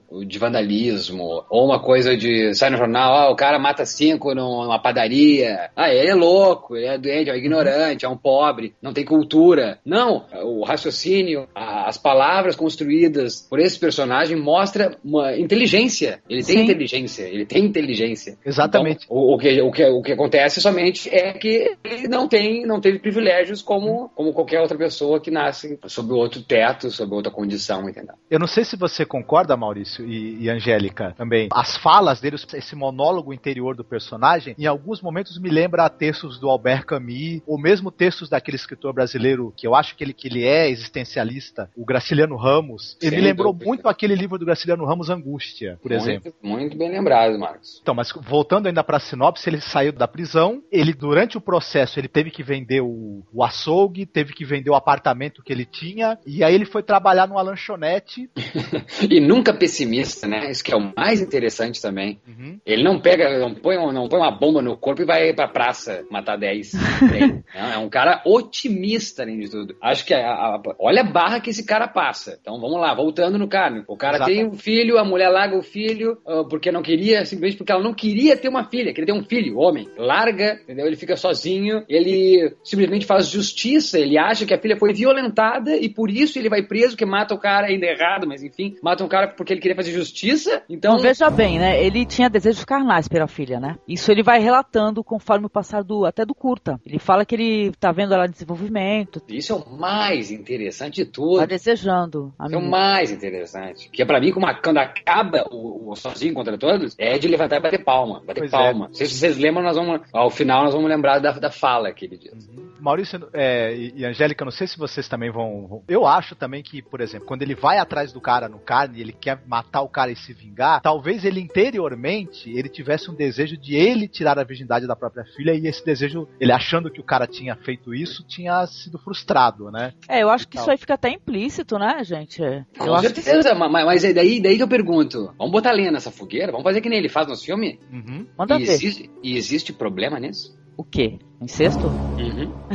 É um tabu, né? É um tabu grande, né? Eu acredito que sim. Eu, por exemplo, sou mãe, né? É. Cada um é- tem uma visão diferente. Pra mim foi bem chocante. Não, aí É, eu queria até, voltando a, a essa coisa de colocar lenha na fogueira, é um negócio interessante que eu acho também que talvez foi a intenção do, do Gaspar Noé. Tem umas pesquisas aí sobre essa coisa do incesto e da violência de pais contra filhas, enfim, dentro das famílias. A Europa tem os índices tão grandes ou até maiores de incesto e, e violência sexual de pais contra filhos do que os países pobres. E a França principalmente. Então isso aí acho que não escapou a ele, né? Porque é, é bem isso, é desconstruir mesmo essa imagem civilizada, né? É, é, como eu falei lá no começo, é, é, o trabalho dele permeia toda uma ironia à evolução do homem. né? Sim. E ele, talvez, como sul-americano, né? Ele talvez também tenha escutado muito essa coisa dos franceses proclamarem pra ele a superioridade da cultura europeia, né? E ele pegou justamente essa coisa que os europeus talvez nem gostem muito de escutar, né? Que eles têm um índice de incesto maior do que os países pobres e atrasados. Ele é, mas, isso- mas isso, isso nem, é, nem, é uma coisa. A gente pode dizer assim, ele quer acabar com a França, né? Pô, o cara fala tipo, primeiro da carne de cavalo, já queima o filme da, da França, e agora fala, põe outro dado, então, né? Que todo mundo não. não né, qual é o país que quer deixar esse dado transparecer ou ser falado, né? Mas eu acho que isso não é só cutucar. Eu acho que isso é trazer a discussão mesmo, o questionamento. O quão a gente consegue lidar com essa questão de incesto mesmo, ou de um pai. É, É, mas, mas tem uma coisa engraçada que ao mesmo tempo ele tem um conflito com ele mesmo em relação a isso, mas dentro da brutalidade dele, essa é a maneira que ele tem também de demonstrar afeto pela filha, né? É, é uma, é uma maneira, digamos assim, deturpada, mas são os momentos em que ele consegue demonstrar afeto pra alguém, né? Onde ele sai da, da, da armadura, da casca dele, né? De brutamontes, né? E, e- e- e quando, e quando e o mais interessante, que daí a gente pode já chegar ao fim do, do Sozinho contra Todos, é que vem o, o insert dos caracteres dizendo você tem eh, 30 segundos pra sair da sala, né? sim. Perigo, é- perigo, né? Perigo, Isso. é, aparece perigo, né? Na tela vermelho, perigo, perigo. Uhum. E que a gente, se a gente tinha lá, eu já, eu já citado no Carne, ou vocês vão ver eh, cenas chocantes, traduções grosseiras, e saía ah, os caracteres, já tinha uma bala na cabeça do cavalo. Nesse tu pensa então que vai ser horrível se tu continuar na sala. E, a é próxima- horrível. Não, eu digo não tem o tempo, né? Eu digo o tempo que tem no Carne, né? É, sai os caracteres e já vem um tiro. Nesse Isso. tem todo, tem um tempo, tem um tempo. É. E tu, tá, tu pensa, tá, que vai acontecer o que aqui? O que horroroso vai ser? Daí que eu acho que ele brinca ainda mais com isso, que é a questão do tabu mesmo. Sim. É, o- claro que tem o tiro da. O que acontece então? A gente tem ah, o Felipe Narron. Ele vai pra instituição, pega a filha, vai pro, pro, pro quarto onde foi, onde ele concebeu a filha, né? Ele volta pro mesmo hotel aonde ele teve a. a- que é o hotel que começa o carne, aonde a gente sabe então que a mulher dele, a, a mãe da, da menina, se jogou, né? Eu- a, a gente não sabia até então. A gente só sabe ali, ele conta que a menina, que ela era uma ordinária. Aliás, ele faz uma crítica às mulheres durante o filme inteiro, né? sim. Exatamente. Tem uma coisa muito engraçada que quando ele vai falar sobre sexo, tudo, ele, ele mesmo, em vários momentos do filme, ele relaciona a- como fazer sexo, penetrar uma mulher, ou foder uma mulher, como ele fala, como uma vingança mesmo, né? Contra as mulheres e, e o, e o sofrimento que algumas delas causaram pra ele, né? Ele até diz que quando ele tá no cinema pornô, que o, o homem, ele só é homem, ele só funciona como homem, se define como homem quando ele tá fudendo. É o único momento realmente em que ele consegue consegue se definir como ser, né? E ex- Não. existente. É, até, até eu, eu, eu tenho aqui, posso citar? Eu tenho a fala. Opa, opa. É, tenho,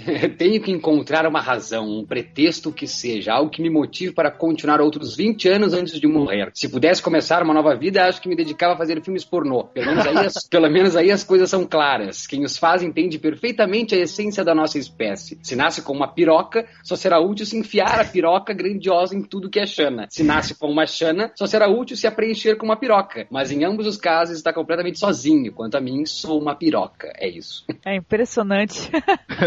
Ó, legal, gente, que tem umas frases soltas, né, no filme, né? Que Ele, é, como é que é? Viver é um ato egoísta. E tal. sobre- sobreviver, sobreviver é lei genética. Sim. É, aproveitando, agora eu me lembrei de uma coisa. Esse trecho que você leu, tem uma hora, porque ele, ele casa com essa moça que ele vai trabalhar na. na- essa gordinha, ele vai trabalhar no. Um Só a gente isso, a gente voltando um pouquinho na cronologia, ele, ele vai trabalhar nesse café pra poder conseguir algum sustento, já que ele perdeu tudo que ele tinha. E a dona do café é uma gordinha. É a gordinha que aparece em quase todos os filmes do Jean-Pierre Jeunet, né? Por Exato. sinal. Mas tem uma cena em que ela tá cortando uma, uma, uma espécie de linguiça, uma espécie de salame, né? E na hora que você leu esse texto, ele dizendo que eu sou uma piroca, enfim, ele se definiu, né? O momento em que ele tá se, se sentindo mais emasculado por ela, em que ele tá se sentindo mais um lixo, é justamente uma hora em que ela tá cortando aquela- aquele salame. É como se ela estivesse eh, literalmente capando ele, né?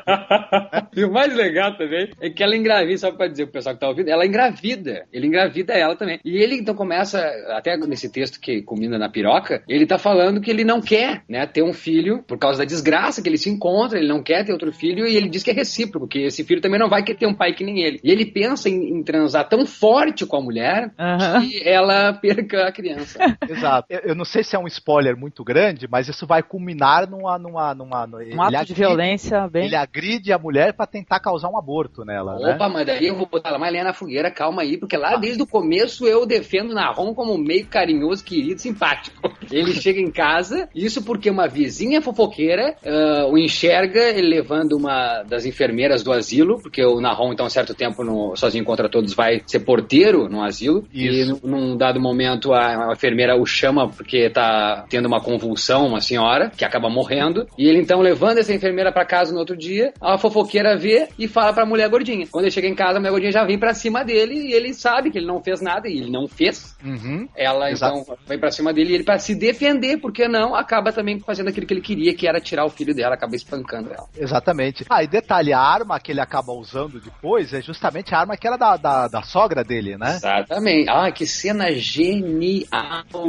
A hora que ele agride a mulher e a, a- a reação da mãe, que é, meu Deus. São aqueles atores. Outras eh, sequências, a sequência maravilhosa é quando ele passeia pelo bairro em Paris, ele, que ele volta pro bairro onde ele era o açougueiro, e o- as pessoas dizendo pra ele tentar outras coisas, porque não vai dar. Tem atores fabulosos naquela sequência. É muito legal quando ele vai pedir ajuda, né? Não consegue. Não, tem a interpreta- a interpretação de um cara, vocês lembram? Vocês viram recentemente o Sozinho? Vimos, vimos. É, ele vai visitar um velho amigo que ele tá doente também, mora, mo- mora com a mãe e tudo. O diálogo que ele tem com esse velho amigo dele é simplesmente espetacular, né? E o cara vai botando ele cada vez mais pra baixo, porque o cara, Ah, o cara também já é um derrotado, né? É impressionante, impressionante os atores do filme. Mas eu, eu- em especial eu lembro desse cara na rua, de um cara na rua que empaca, que demora muito pra terminar uma frase e, e sempre na, as tomadas sempre na- no rosto desses personagens, né? É, eu acho que vale a pena lembrar também que ele tenta arrumar um emprego numa venda de carnes mesmo, só que ele não consegue porque tem que, que é no supermercado. Ele tem que sorrir, ele não sorri pra ninguém, né? Sim.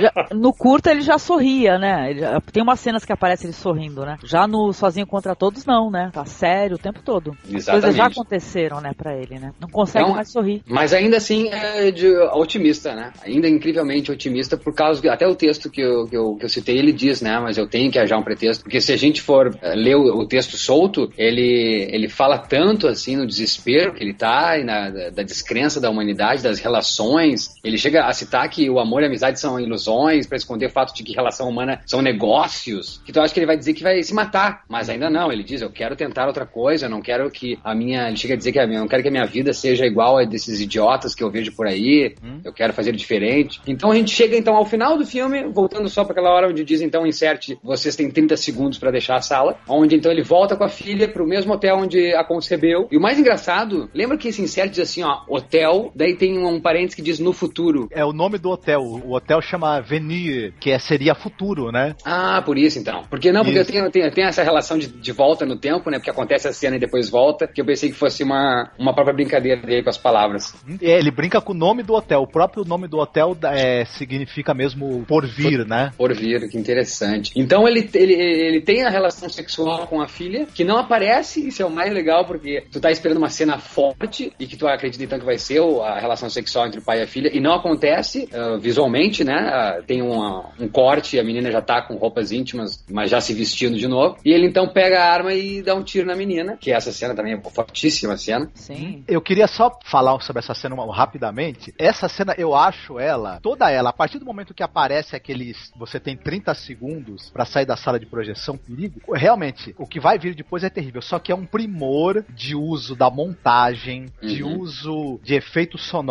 Quando ele começa a ter aquela, aquela espécie de confusão mental, ele, ele tem quase que um surto psicótico antes de atirar na filha, né? E depois que ele atira, o monólogo interior dele vai ficando mais rápido, entrecortado. Você vai Uhum. mudanças de câmera muito bruscas assim. Aquilo eu acho um, realmente um, um primor de montagem e mesmo de não só de montagem, porque uma parte daqueles cortes com certeza foi feito com a câmera na mão, né? Também. E é Uma- interessante, né? O diretor, ele brinca muito com os sentimentos, né? Do, do público. A gente tem a impressão, no momento assim, que ele se arrependeu de tudo, né? É, a gente descobre que ele não atirou realmente, ele estava, é, ele estava imaginando aquilo, né? Porém, ele vai abraçar a filha, né? e Dizendo que você é a única coisa que eu tenho. A gente, naquele momento, acredita que ele vai ter uma, uma redenção e tudo. Sobe a só música. É, só, só, deixando, só deixando claro, o pessoal não sei se entendeu. Então, ele dá o tiro, mas depois volta-se no tempo. Era o pensamento Isso. dele. Ele, ele, gosta- ele, ele tem uma, um vislumbre do que aconteceria. Né? Uhum. Ele teria atirado uma vez, ela não teria morrido, ele teria que atirar de novo. Isso. E ainda ia atirar na própria cabeça, com os vizinhos tudo batendo na porta. Daí volta-se no tempo, então ele decide, não, não vou fazer isso. Daí, como o Marcos estava falando, a gente entende, ah, ufa, ele não vai transar com a filha, muito menos matá-la. Exatamente. É. Porém, aí que o, o Gaspar Noé, ele, numa entrevista, ele falou sobre essa cena também, que ele disse que ele adora pegar o espectador no pulo, né? E, e aí ele falou que ele realmente ele tentou criar aí uma sensação de que o cara vai ter uma redenção, só que ele também diz o seguinte: é, vem cá,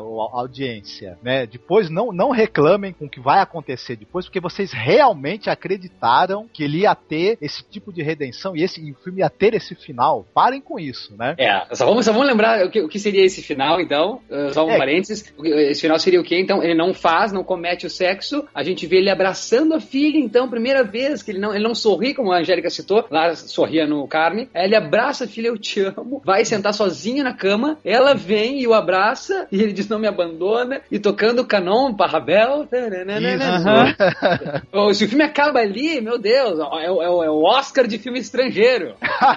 exatamente, exatamente. Mas não, você está assistindo Gaspar. né? Não, detalhe que a cena, depois a cena que quebra isso tudo, né? É praticamente idêntica à cena do início do filme, né? Com a mãe dela, no caso, né? Exatamente, Causa. ele Uhum. com a mão nas coxas, né? Sim. Começa aquela bolinação toda, e aí a, a gente percebe que essa redenção que ele procura e tudo, na, na verdade, também é ele concretizar a paixão carnal que ele tem pela filha, né? Ele pretende tentar ficar com ela e tudo, sem saber o que, que vai acontecer. O filme termina com. É, é, é- isso é um spoiler desgraçado, né? Mas é tão bonito isso que ele, que ele termina dizendo o seguinte: que o amor dele pela filha, esse amor carnal, é considerado proibido, é, não porque seja errado na cabeça dele, mas ele, porque ele é poderoso demais, né? Ele diz, Então, vamos continuar, nós vamos, eu vou continuar, vamos continuar, eu e minha filha, seguindo as leis, por mais que as leis digam que isso é errado, né? Mas eu não acredito que seja errado, eu acredito que essa união eh, seja vista assim por ser poderoso. É demais, olha, daí o tabu explode, né? Uh! Sim. É,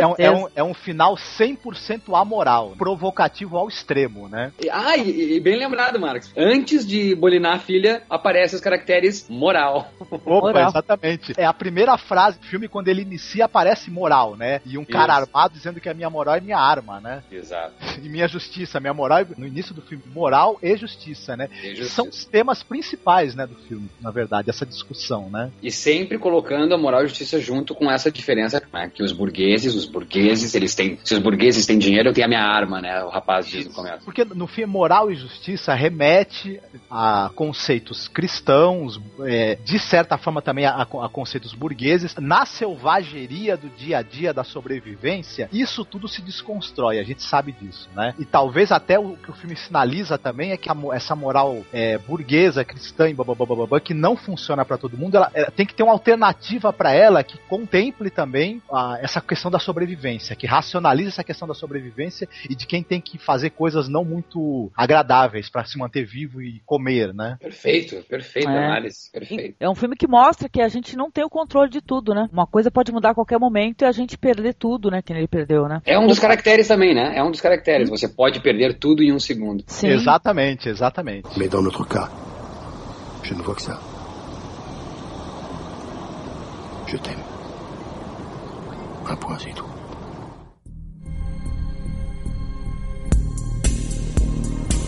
Então, pra quem pensa que acabou, não acabou não. Temos mais Gaspar Noé aqui com Irreversível e as considerações finais da obra desse polêmico escritor, roteirista, diretor e ator. Legal. Sabe como é que o Marcos colocou no DVD que ele me deu do Gaspar Ah. Noé? O que, que ele escreveu? Ah, Ele colocou franco-argentino, careca, psicopata. gente, só Marcos mesmo, viu? Legal, viu? Ai, ótima descrição, né? Pois é, adorei. Eu até coloquei no chat, eu coloquei, escrevi isso daí no dia. Então, ó, pessoal, curtam aí a segunda parte do podcast, comentem, tá? E retweetem pra ajudar a divulgar umas Moacast, né, Poliana? Claro, divulguem, divulguem, divulguem. Isso aí, pro cinema alternativo também ter vez, né, gente? O Sozinho contra Todos foi um filme que acabou, não digamos fazendo sucesso, mas virou cult, né? Muita gente chama de um clássico, né? De uma obra-prima do cinema francês contemporâneo, tanto tecnicamente falando quanto no conteúdo, na, na- no tratamento que é dado para a história e para os personagens, mas pelo tempo que ele demorou para fazer um outro filme, né? Foram mais aí quatro anos. Pelo jeito não foi tão fácil assim obter investimento pro filme seguinte dele, né? Novamente. E que não, e que, e que de novo não parece um filme caro, né? Não, não. Ele só conseguiu dinheiro, aparentemente. Eu, eu, eu tenho a impressão que o Felipe Narron teve alguma participação nisso. Porque o Felipe Narron, ele aparece no filme O Ódio, do Matheus Kassovitz, que é um filme que tem o, o Vincent Cassel. Como É. protagonista, né? Um dos protagonistas. Uhum. E coincidentemente, os protagonistas, os atores principais do, do filme seguinte dele, que é de 2002, Irreversível, são o casal Mônica Bellucci e Vincent Cassel, né? Ah, bom, bom, Então. bom, bem lembrado. Provavelmente tem a, tem a ligação nisso. ele, ele deu uma. Falando sobre esse filme, antes da gente começar a falar propriamente da, da história e tudo mais, ele deu uma entrevista em que ele falou o seguinte: que ele conseguiu o investimento e o pessoal, claro, falou pra ele: olha, mas o que, que você vai. Vê lá o que você vai fazer, vamos fazer uma. de novo, de novo tentar. É. O Vincent Cassel e a Mônica Bellucci falaram pra ele, olha, a gente tem uma agenda, a gente quer trabalhar contigo, a gente gosta do teu trabalho, só que a gente tem uma agenda muito apertada, nós temos aí, no máximo, seis semanas aí pra gente se comprometer contigo. Ele falou, não tem problema. Ele já tinha a estrutura do filme na cabeça, ele deu pra eles, um, pros atores, para o cast ali, um roteiro bem grande, três páginas.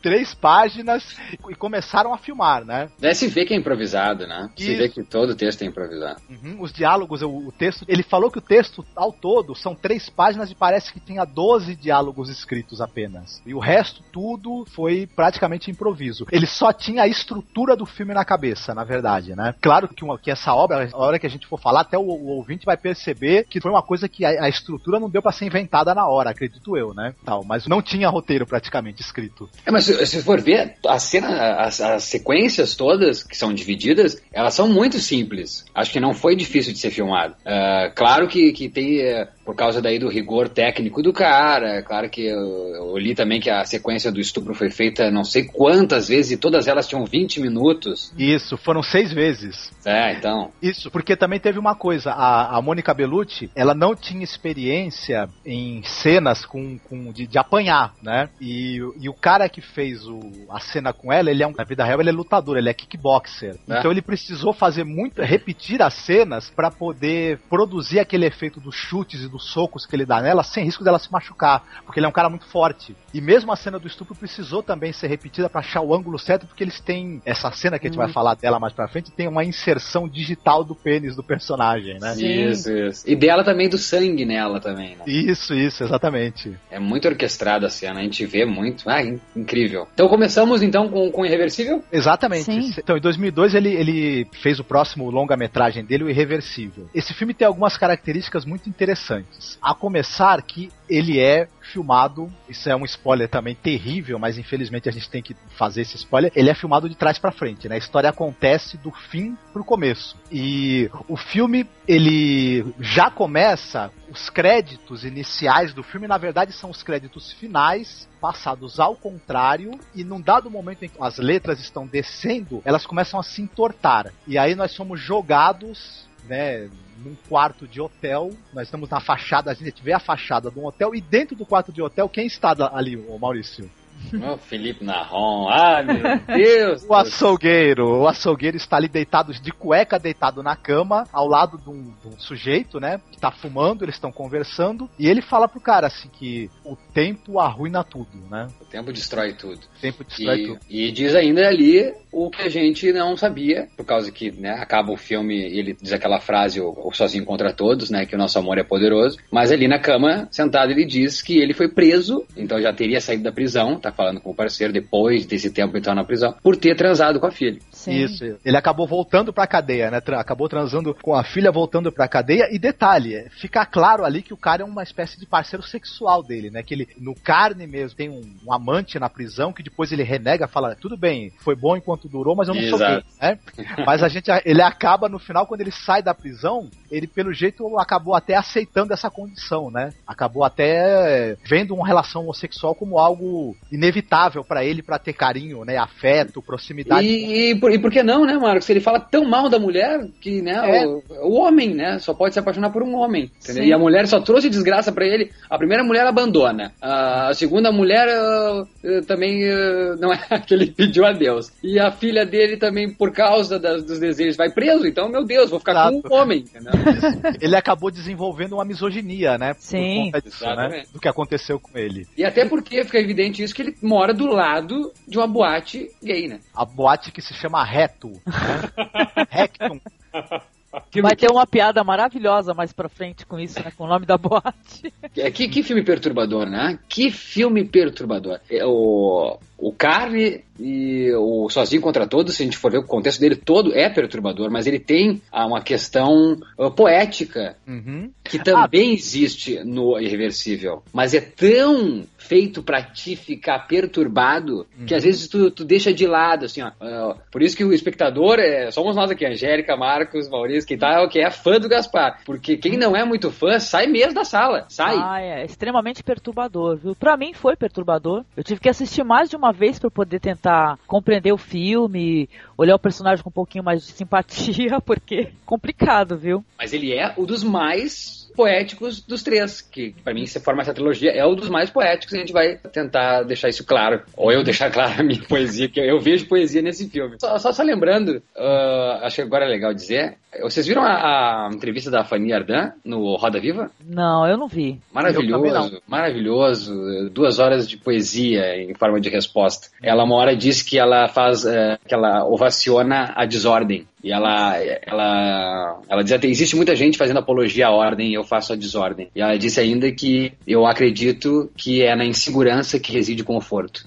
Que interessante, que legal. Não vi. Será que tem no YouTube? Deve eu, ter, né? eu acredito que possa ter, ou então no próprio TV Cultura eles, eles te mandam por DVD, parece que tem uma negociação que tu faz, ou pede, eles te mandam os, os episódios. Mas tem uma coisa engraçada, porque a insegurança, eu até citei o Albert Camus agora há pouco, ele diz uma coisa num dos livros dele que é o mito de Sísifo, e ele diz o seguinte, a, a gente tenta fingir que a vida humana não é um absurdo, mas ela é. Só que a partir do momento que você aceita que a vida humana ela é um absurdo, você também se livra do medo de ser engolido por esse absurdo. E aí você consegue, começa a viver de maneira mais solta e mais feliz. A busca pela segurança acaba transformando você num medroso, né? E, e- e não tem mais maior sensação de insegurança do que ter medo de perder a segurança, né? Então Perfeito. quando você aceita, quando você aceita que a vida você não tem 100% de controle sobre ela, você pelo menos consegue curtir um pouco, né, essa vida que você pode, na verdade, perder, né? Exato. É verdade. E- e- então vamos sentar na poltrona e vamos assistir Irreversível, por mais que seja difícil os 10 minutos iniciais. Sim, com Opa. certeza. Então, mas aí o, o personagem do açougueiro, ele está nesse hotel, conversando com esse companheiro dele, ele, e contando que ele acabou voltando pra prisão porque transou com a filha, e começa a ter uma barulheira do lado de fora, né? Justamente na boate gay, que, que é ali do lado do hotel, que é a boate Recton. E a câmera, ela faz um giro ali, ela sai do quarto. Isso é uma coisa interessante de, de- de citar. Ela sai do quarto, dá uma, uma passada pelos telhados e ela vai cair na porta da, da boate de onde tá saindo o Vincent Cassel numa maca, né? Ferido. É, o Gaspar Noé tava numa entrevista também, ele falou o seguinte: quando a pessoa assiste o filme, ela tem a impressão que a câmera, ela literalmente, ela, ela, ela atravessa as paredes do quarto, sai voando e vai e desce ali pra, pra, pra porta da, da boate. Isso aí ele, ele construiu falsos planos sequência. Essa- essas cenas, ela, na verdade, elas teriam corte, mas ele uniu tudo digitalmente pra dar a impressão que a câmera ela tem uma. É, ela é até- onipresente, né? Até o ponto de corte, né? O ponto de corte é sempre numa, num, num- não tão claro que dá, acho que dá pra emendar muito mais fácil, né? E eu acho que o que é o bacana, que a gente pode citar aqui também, é o seguinte: eu acho que quando o Felipe Narron inicia o filme, se conclui um processo que já começa no Carne. Ao mesmo tempo que a gente vai ver o que acontece no Carne, no Sozinho contra Todos, agora com outros personagens e de uma maneira graficamente muito mais séria. Exatamente. Mas, mas eu acho que se conclui ali. ó, o Nahon diz o que veio naquela cena, se conclui, e agora a gente vai ver a mesma história que Nahon cita desde Carne por outros personagens e de um modo, falando, é, repito, graficamente muito mais severo. A questão da, da. Ouso dizer que eu nunca vi trabalho fotograficamente tão audaz, tão corajoso eh, e tão eh, bem feito. Não vi no cinema. As obras que eu vi até hoje na minha vida, nunca vi algo que até hoje eu, vi, eu vejo, já vi dez vezes e eu me impressiono até hoje eh, com a, a coragem da, da questão de estética e linguagem que ele usa. Assim. O mundo bate palmas para Tarantino por causa da questão da, da não linearidade, Certo. mas perceba assim, ó, que quando tu corta, por mais que seja interessante a questão de não ser linear, quando tu corta um filme, tu tem a surpresa do corte. O, o corte é uma, uma agressão. Sim, sim. Tu não, ten, tu não tendo o corte, e aliás, pra fazer valer o que o Marcos disse, aqui tem corte, mas sendo tão tênue, parece que tu tá balançando a cabeça e lembrando das coisas. É impressionante o efeito que dá. Uhum. Sim, tem aquela sensação de continuidade, né, da cena, né? Olha, Tá se você, se você não, não, não se controlar e não prestar atenção e assim, começar a viajar muito nessa cena, você começa até a entortar o corpo pra acompanhar o movimento da câmera. Vale lembrar que é, o, que é um movimento circular, né? Um movimento é, da Terra, né? O universo gira, tudo gira em uma forma circular. Esse é o movimento da existência. Por isso que esse filme é, ele tem uma poesia absurda.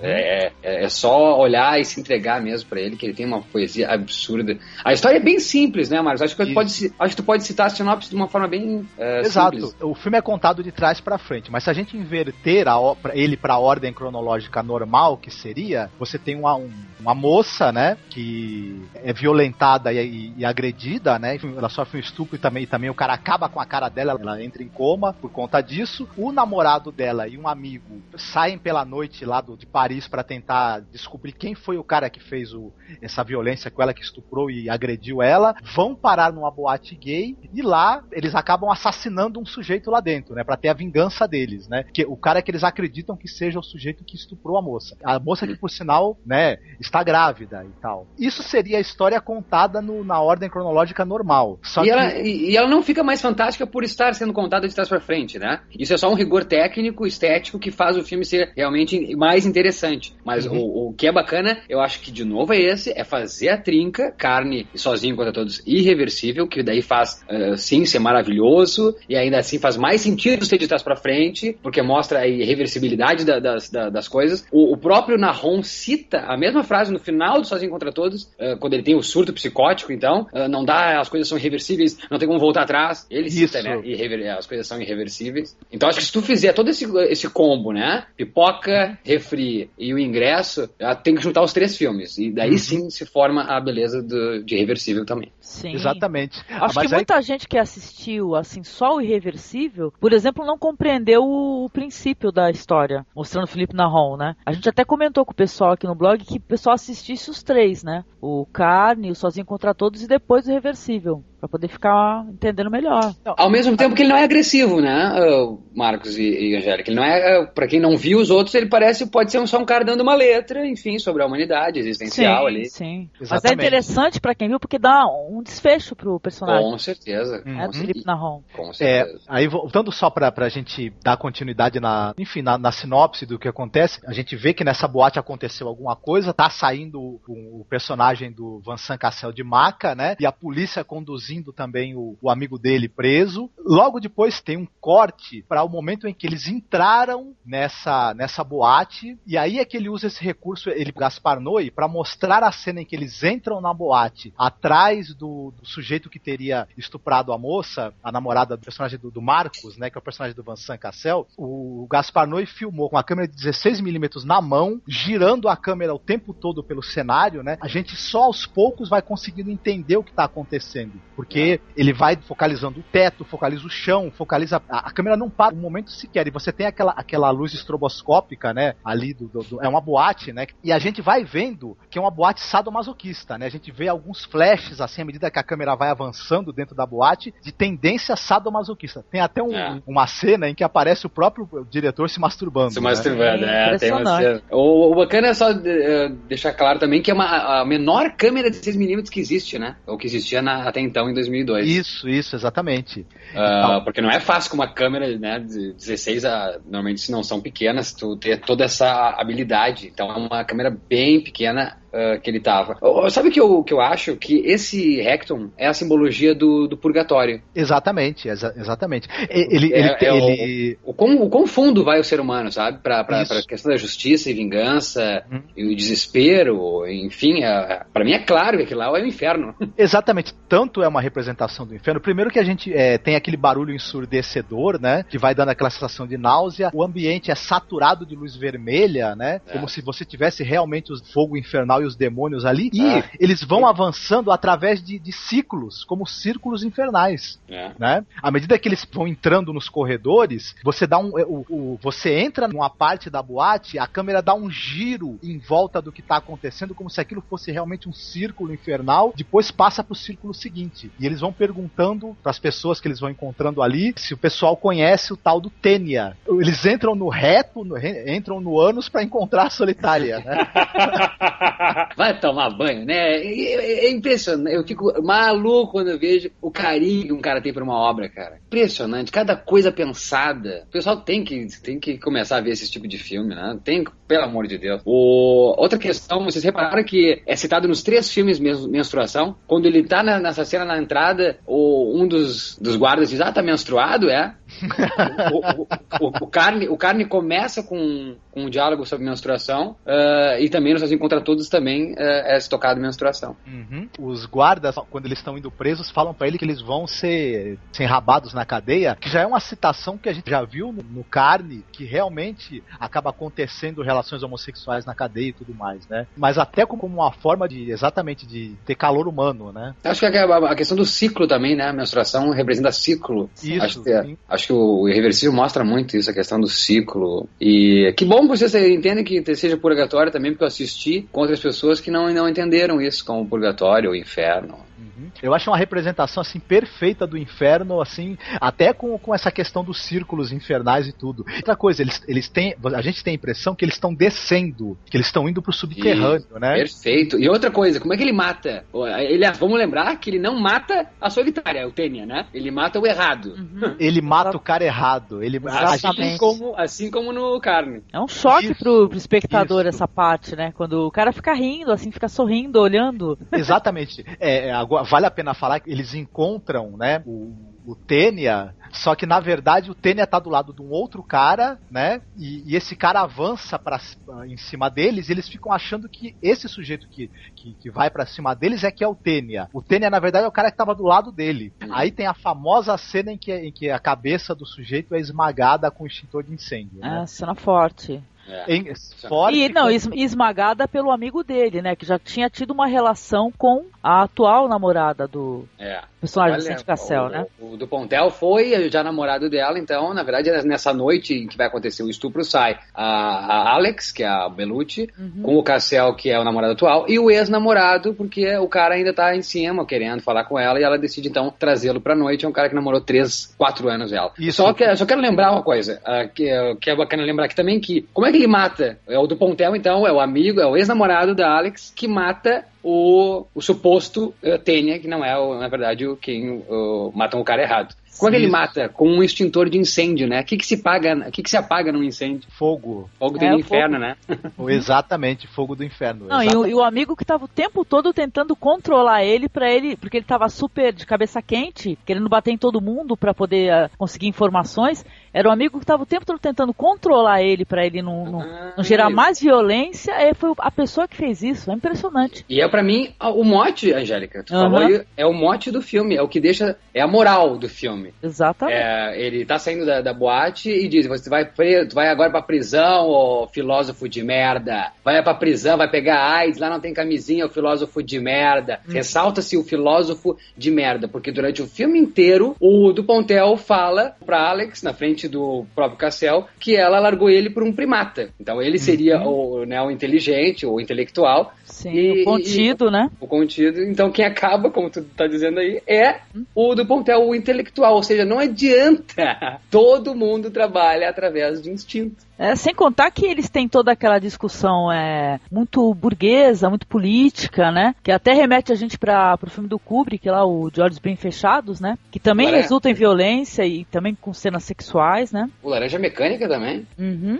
Ah, detalhe, agora que o Maurício falou também, é, é, isso que a Angélica disse, o, o próprio. Que a Angélica que você também falou, o próprio Gaspar Noé disse que a sequência do- do- do- da conversa da Alex, o Marcos e o Pierre, antes, né, no- quando eles estão indo pro metrô, e todo aquele bate-papo sobre a relação do homem e da mulher, da relação que eles tiveram e tudo, ele, ele se inspirou muito nas conversas que a Nicole Kidman e o, e o Tom Cruise têm no filme de Olhos Bem Fechados. E a cena da cabeça sendo esmagada pelo extintor de incêndio é uma homenagem à cena do Laranja Mecânica em que o cara esmaga a cabeça do, do outro usando um, uma, uma estátua de um pênis. Ah, Né? é legal Até o essa- ângulo é parecido. referência. É. Não, e acho que, de novo, se frisa a- a- o insert dos caracteres no, no Sozinho contra Todos, a, o sobreviver é uma lei genética, né? Uhum. Porque eu acho o, o- o mais interessante do filme é isso. Não sei se todos repararam nisso, né? Que quem mata é o próprio intelectual, Sim. o contínuo que, que, que tenta a todo momento. E, e- e lembra que, o- é, por mais primata se- que seja chamado o Cassel, o, no momento que a Alex, que ele a- assiste o corpo dela, então, esfacelado, a cara dela esfacelada, o, lembra que vem aqueles dois, uh, vem os dois cafetões e começa a dizer, tu quer uma marica? Ele que, eles que puxam, né? Essa, pela questão, então, do dinheiro e da necessidade, então, da sobrevivência, eles atiçam a uh, vingança no Cassel, que tava ali simplesmente atônito, parado na dele, Exatamente. Chocado, desesperado, né? Aí, Maurício, Hum. ah, fala- entrando nisso que você falou, e olha só, uma coisa interessante. É, os dois caras que, que se aproximam dele, os dois cafetões lá, que pedem uma gana pra tentar ajudar ele a achar o cara que, que acabou com a namorada dele, né, que estuprou ela, os dois, coincidentemente ou não, né, são visivelmente de- descendentes de árabes, Exatamente. né? Esse link, então, de novo lá com o Carne e o Sozinho contra Todos. Isso, isso. Até o Gaspar Noé foi acusado por muita gente de homofóbico e racista por causa disso, né? Por usar mesmo essa. Mas ele mesmo fala, né? é, eu brinco com os preconceitos do próprio espectador, né? Claro, sem dúvida. Quem é que inventou isso? Não foi ele, né?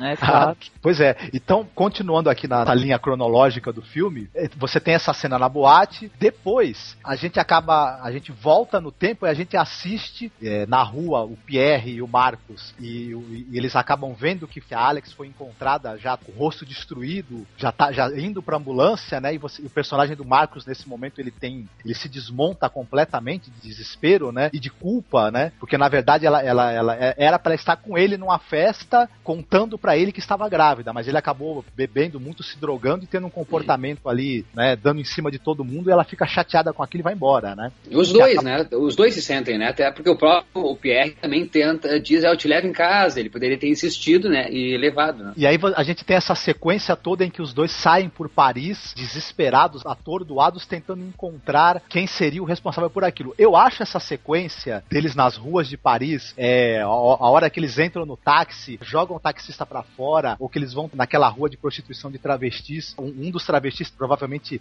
é, sabe quem é, porque foi encontrada a carteira dele no local do Isso. crime. Eu acho essas sequências também primorosas, até porque são todas de improviso dos atores, né? Não, e, e esteticamente também, eh, as tomadas, o que é aquela cena do táxi, onde a câmera sai pra, da janela, entra, sai sem corte. Aliás, tem corte, mas é feito de uma maneira tão primorosa que tu fica bobo, bobo, bobo. É um, Olha, é um grande é- feito, né? Também digital esse filme, né? Que tem essas inserções tudo aí, né? Sem dúvida. É, eu já, se, dando só um, um parênteses, vocês já fizeram esse exercício de assistir, por exemplo, um Irreversível e depois jogar num qualquer telecine da vida e assistir um outro filme que não tem esse carinho estético? Nós assistimos vários, né? Em seguida, assim. É uma coisa que eu sempre falo pra Angélica, que assim, o, o que faz eu gostar de um filme é, é eu ter a impressão que o cineasta fez aquele filme com amor, né? Uhum, Então, é, é uma das coisas assim que, que faz com que eu goste de um filme. E os filmes do Gaspar Noé, você vê que ele teve um, um- como você mesmo falou, um carinho com a narrativa, um carinho com a produção, um carinho com o andamento da história, um amor mesmo pelo que ele estava fazendo, muito grande, um esmero que não tem como não gostar disso. Quem gosta de cinema e vê um filme feito com esse nível de dedicação é, é um verdadeiro orgasmo, né? É, eu tenho um amigo que diz que é como comer um, um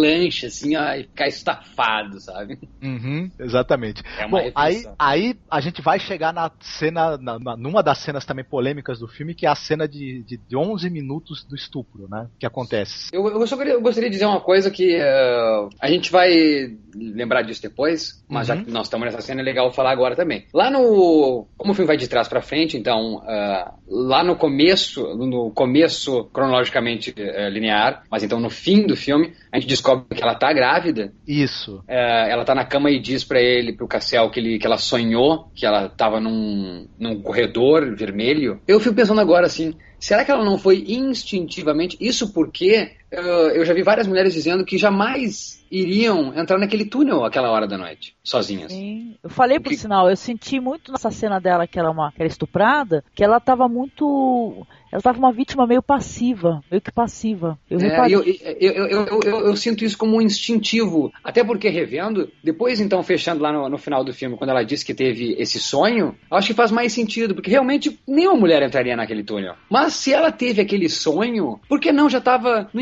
inconsciente dela, sabe? Exatamente. Uma coisa assim, ó, vou, vou- a gente pode brincar desde a questão da, da intuição quanto a questão da. ah, Inevitabilidade, talvez, né? é mais trivial, talvez, destino, sabe?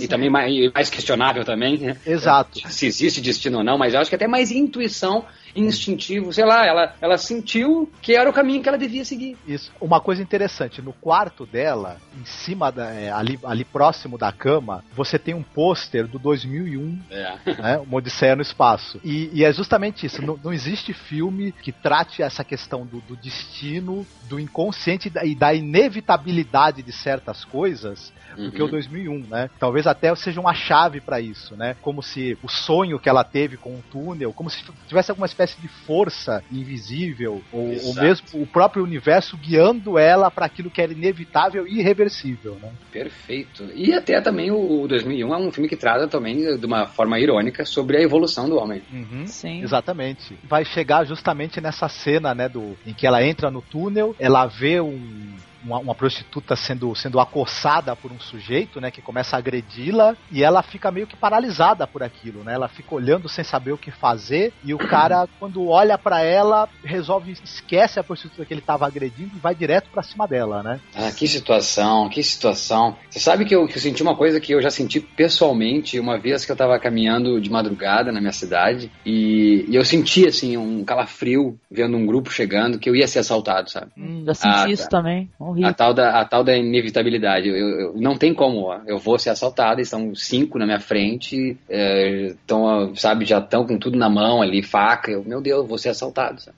E E eu senti isso assistindo essa cena. Impressionante. Tu, tu, tu compadece com a, com a Mônica Bellucci ali, tipo, não tem como sair dessa. Deu? Acabou?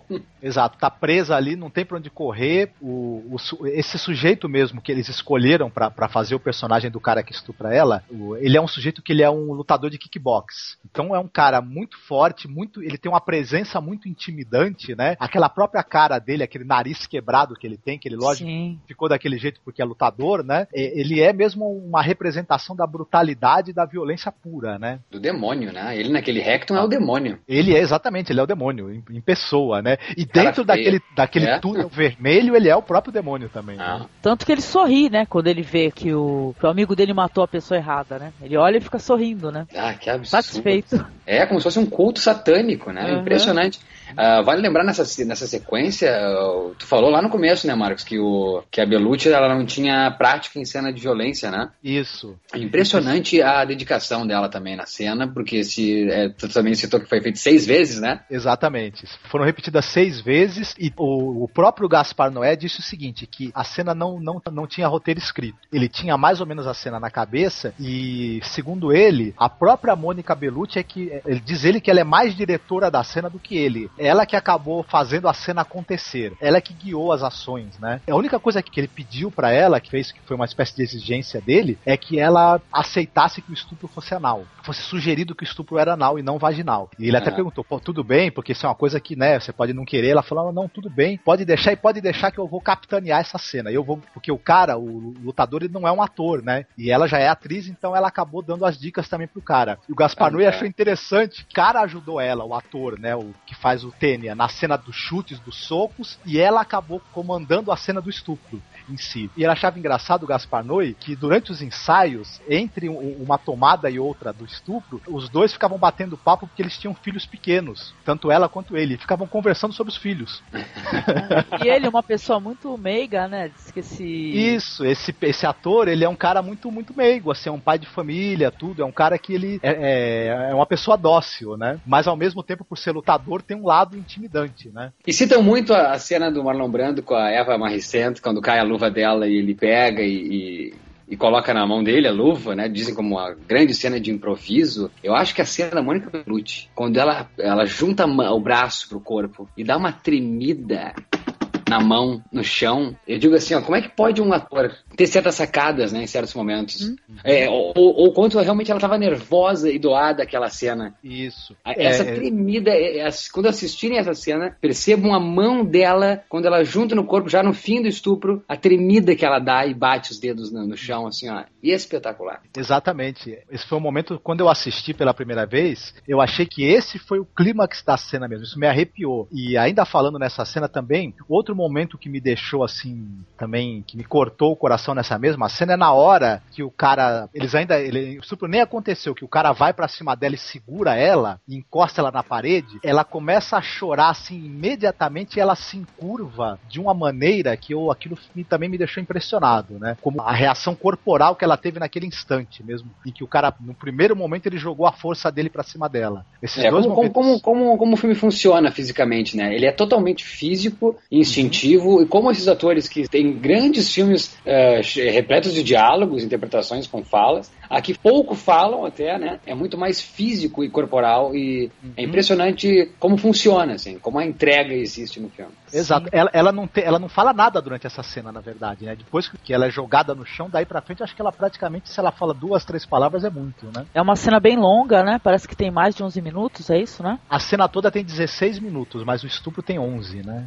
Nossa. Ai, ai, ai. E foi a cena que fez muita gente sair do cinema, né, Maurício? Dali pro fim, que é o começo, quanto tempo tem mais de filme? Uns. Tem mais a sequência daí que ela. Acho que mais uns 45, 50 minutos, né? Eu creio. Isso, a cena do estupro é mais ou menos no meio do filme, né? é, o pessoal perdeu quase o filme inteiro, né? A metade Exato. perdeu. Não, e é interessante, o pessoal perdeu as melhores partes, eu acho até. Pra poder entender. Eu acho que aquele final lá é maravilhoso. O pessoal perdeu. Quem não assistiu precisa assistir e ver inteiro, com certeza.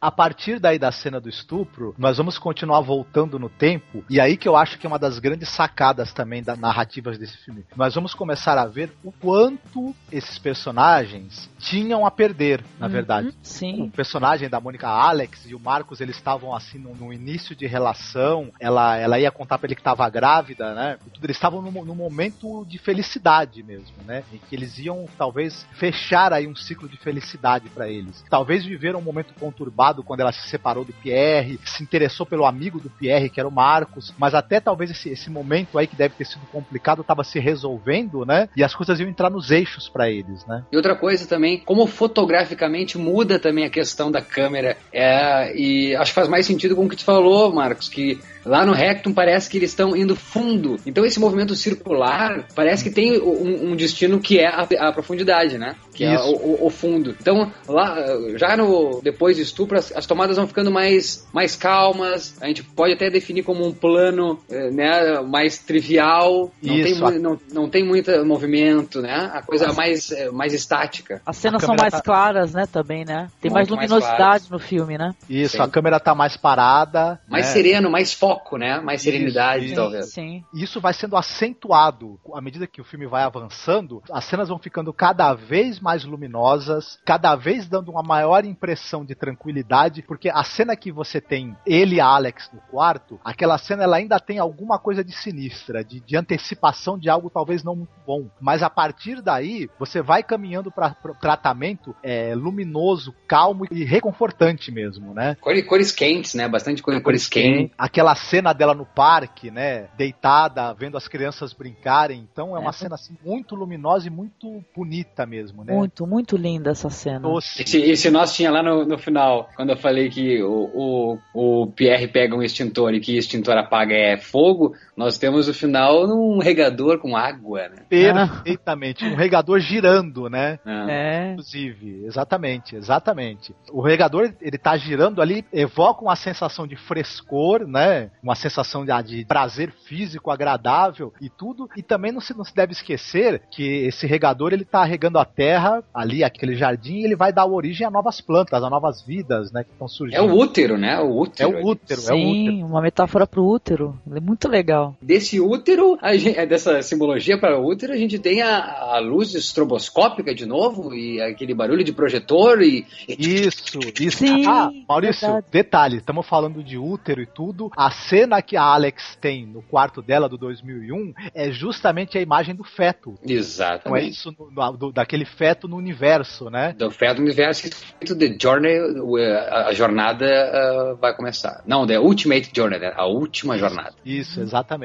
E vamos pro espaço, né? Porque o essa luz que depois então do regador e o movimento circular eh, continua, continua, continua, continua. E vamos para essa luz de, de, ah, que vai piscando. E eh, tem gente que não aguenta, gente que fecha os olhos. Ai, tá irritando meus olhos. Ai, que que isso? Eu começo a focar e eu acho o universo, galáxias. Exatamente, não, mas é isso mesmo. Vai ter É? um giro ascendente mesmo. A gente sai dali da Terra e vai para o espaço ou para o além, né? Que é o 2001, que começa na Aurora e vai pra. Exatamente, mas é, mas é isso mesmo. além. Uma coisa também que eu acho interessante, no, agora voltando de novo pro começo e tudo, quando a gente vê os créditos, só mostra os créditos ali, o diretor, é colocado os sobrenomes, né, das pessoas. Aham. Cassel, Belucci, Dupontel, Noé e tal. E, e eu, eu acho que isso, de certa forma, talvez também seja, seja proposital, né? Ter toda a equipe aí no final, nos créditos finais, que na verdade são os créditos do começo, chamadas pelos sobrenomes, né? Que é uma maneira de reforçar essa coisa da personalização, né? Eu não tô mostrando um drama simplesmente de um distanciamento. Eu quero que você conheça as pessoas pelo seu sobrenome mesmo, né? E pelo primeiro nome também. Interessante, ótimo, ótimo. Após essa cena deles no quarto, onde quando ele sai, ela vai, ela vai fazer um exame de gravidez e descobre que tá grávida, mas ela conta pra ele do sonho que ela teve no túnel, e você sente ali alguma coisa ali. Essa cena, ela é muito ambígua, na minha opinião, porque eu, eu, eu fiquei com a impressão, nessa cena em que, eles, em que tá ela e e o- a Alex e o Marcos no quarto, e depois de transarem e tudo, tem algum clima de algo terrível que vai acontecer. Perfeito, e aí concordo plenamente. E só queria deixar claro que muita gente compara esse filme com o Memento, o Amnésia, do Christopher Nolan. É, e é um absurdo fazer isso. Que eu acho que o, o Christopher Nolan usa isso como recurso somente para fazer o espectador é, encher sala de cinema, não para fazer refletir e pensar. A Pô, questão, a, a questão do, do, do, do Gaspar ele usa aqui para mostrar exa- exatamente o, o que a gente discutiu durante todo esse cast, né? Que é a irreversibilidade, né? Não, por mais que tu, por mais que tu assista lá no começo, ah, nossa, tá grávida esteja lampejos ainda de alegria, de leveza, não tem. Ó, tu já sabe como é que essa história vai acontecer. Isso, é exatamente essas cenas do final que a gente vai vendo ela no quarto com o Marcos, depois eles indo pra festa, eles no metrô, né, ou no, no trem, eu não lembro exatamente, os três conversando sobre sexo, sobre, sobre relacionamento, e depois ela no parque, deitada na grama, com a mão na barriga, curtindo essa coisa de estar grávida e tudo mais, de achar que estar grávida, que está grávida e tudo. A gente não consegue ver essas cenas como cenas felizes. É, Elas têm um peso de tragédia por causa do que a gente, porque a gente viu que vai acontecer, né, a partir daí. né? Tu não tem como torcer, né? Tem- é, é aquele filme que brinca tanto mesmo, que, que tu, tu falou, Marcos, no Teatro de Sensações, que tu não tem como torcer. Tu já sabe da desgraça, sabe? Falando do Amnésia, a grande diferença que eu acho desse filme pro filme do Christopher Nolan é que o, Christopher, o filme do Christopher Nolan é a respeito de um cara que não lembra, né, dos fatos e fica tentando buscar um caminho pra se lembrar deles. E o filme do Gaspar Noé é a respeito de fatos que não serão esquecidos nunca. Boa, Sim. ótimo. E a questão do tempo destrói tudo, que o, o, o Nohan começa no filme falando, e a gente vê depois, então, desse universo todo nessa luz frequente, de novo, o tempo destrói tudo. É só desse modo montado o filme que a gente entende a questão desse tempo destrói tudo. Ele brinca com isso. Só se destrói as coisas por causa que a gente entende as coisas como tempo, como sequência. Exato. Eu tenho uma outra teoria também. Ah, é, mas, eu- eu- mas, mas, mas entenderam o que eu quis dizer? É, Entendi. talvez- É, é complicado mesmo, até porque agora que eu, que eu, que eu tive é, é um insight assim. Uhum. A gente só entende que pode se destruir aquilo que tem um segmento. Exato. O plano, né? Todo, tudo que a gente Uhum. faz é em cima do tempo. A própria gravidez em todo o filme, a, a projeção da vida é feita disso, né? Ó, tu Uhum. tem nove meses pra acontecer, mas nesses nove meses coisas podem acontecer. Então, Exatamente. o tempo pode destruir tudo. Ele afirma, né? Existe a Isso. possibilidade. E nós, como positivo, como positivo, sei lá, pode destruir, né? Mas É, destrói. não vai necessariamente. Tem uma coisa engraçada nisso que você tá falando, que eu acho que uma das mensagens e propostas do Gaspar Noé com esse filme irreversível, e, e o fato dele ser de trás pra frente também é o seguinte. Eu acho que ele quis dar o seguinte também recado, que é assim, olha, é, a vida segue uma, uma sequência. Os atos têm consequências e vão gerar outras consequências, enfim. Num processo contínuo, vai acabar desembocando em alguma coisa. Eu vou fazer uma coisa pra vocês que estão fazendo merda na vida de vocês. Eu vou dar a chance de vocês verem a vida de trás pra frente Uhum. Pra verem onde as coisas podem acabar. E aí, de repente, vocês podem dar um rumo diferente que vocês estão dando na vida de vocês. É, até porque agora, lembrando, o, o, o Nohan também tá no inferno, né? Se nós já vemos ali que o Rec tem o inferno e ele que abre o filme, é o cara exato, que exato. já tá ali, né? Já tá no inferno. A sauna do inferno, que parece estar numa sauna, né? Sim, todo suado, né? Isso. Ele é uma pessoa perfeitamente capaz de se envolver em situações tão ruins quanto as que a gente presencia no Irreversível. No Carne e no Sozinho contra Todos, a gente vai acompanhando todo o processo de como uma pessoa se torna alguém capaz de se envolver em situações como essa. Sim. É, quanto existe a ilusão de segurança também, né? Uhum. Na vida, né? Já que tudo pode mudar de uma hora pra outra. Até porque uma coisa também que eu pensei muito, não sei por que eu fiz essa ligação, mas eu lembrei muito do Grande Ditador. Acho de uma força o filme, acho de uma força o discurso do Chaplin ao final, é, que ele muito cita na possibilidade de todos terem é, possibilidade na vida, né? Essa terra que é boa e rica há de prover é, a toda a nossa necessidade. Exatamente, exatamente. E não é, é- né? Infelizmente não é. E a gente vê nessa trilogia maravilhosa, sabe? Que não é. Infelizmente não é todo mundo que tem a possibilidade, tem essa divisão, tem essa, essa, essa, essa questão de, de classe social. E a gente vê durante é, nesse, nesses três épicos aí o que acontece mesmo com, com o ser humano que não tem a mesma possibilidade que o outro, o que, o que acontece com, com a condição humana não tendo oportunidade. É só por isso que a gente chegou ao inferno. é por não ter exatamente. possibilidade. A gente acompanha o personagem do Nohan desde o começo e aí, de novo, não existe separado. São três filmes juntos que se, que se completam. Ah, a gente vê a tentativa de um homem. Ele tenta, a todo momento ele tenta. Mas não dá. Tem hora que ele não consegue. Não é por não tentar. que A, a vida não lhe, o tempo não lhe concede, sabe? Uma hora ele até quando a gente citou o discurso do, do, do cinema pornô no Sozinho contra Todos, ele diz eu, eu quero pensar em alguma coisa para fazer ne- nesses mais 20 anos que ele calcula que ele tenha mais 20 anos de vida, né? Exatamente. Sim. Então, poxa, a gente pensa todo santo dia quando acorda uma possibilidade de fazer a vida melhor, mas tem, tem vezes que não dá. E daí a gente tem que fazer o tal citado sobreviver, né? Que é uma lei genética. Isso. Exato. A gente acorda todo dia com a esperança de que o dia que a gente vai ter agora seja melhor do que o anterior. E às vezes ele é, é exatamente igual ao anterior ou pior, né? Tal. Ele não é, ele não é como o filme, né, Marcos? O filme mostra Não, não. uma coisa ruim pra boa. Às vezes o nosso dia não, o nosso dia acontece uma coisa boa e no outro dia é ruim, né? Que nem o irreversível. Exatamente, Que vai do exatamente. ruim pro bom. Então é, é. é complicado. Olha aí, ó, quanta poesia tem, né? Vamos olhar o Gaspar, pelo amor de Deus. Eu acho que é um dos diretores mais humanos e existencialistas que você tem no, no cinema dos últimos 20 anos aí. Eu Não acho que o cara né? Não Não ortodoxos. ortodoxo. O cara Porque, entendeu ah. perfeitamente o que, que é o existencialismo, mas assim, de maneira que eu fiquei assim. Não, e o mais Bom. bacana, Marcos, é que, é, é que a novela Vague é premiada de existencialismo. Uhum. Mas E, e ele vai contra a, a linguagem da novela Vague. Totalmente, né? Totalmente. Então é um, é, um, é, um, é um erradicado francês indo contra o existencialismo padrão, né? E fazendo existencialismo, é só abrir os olhos que tu vê.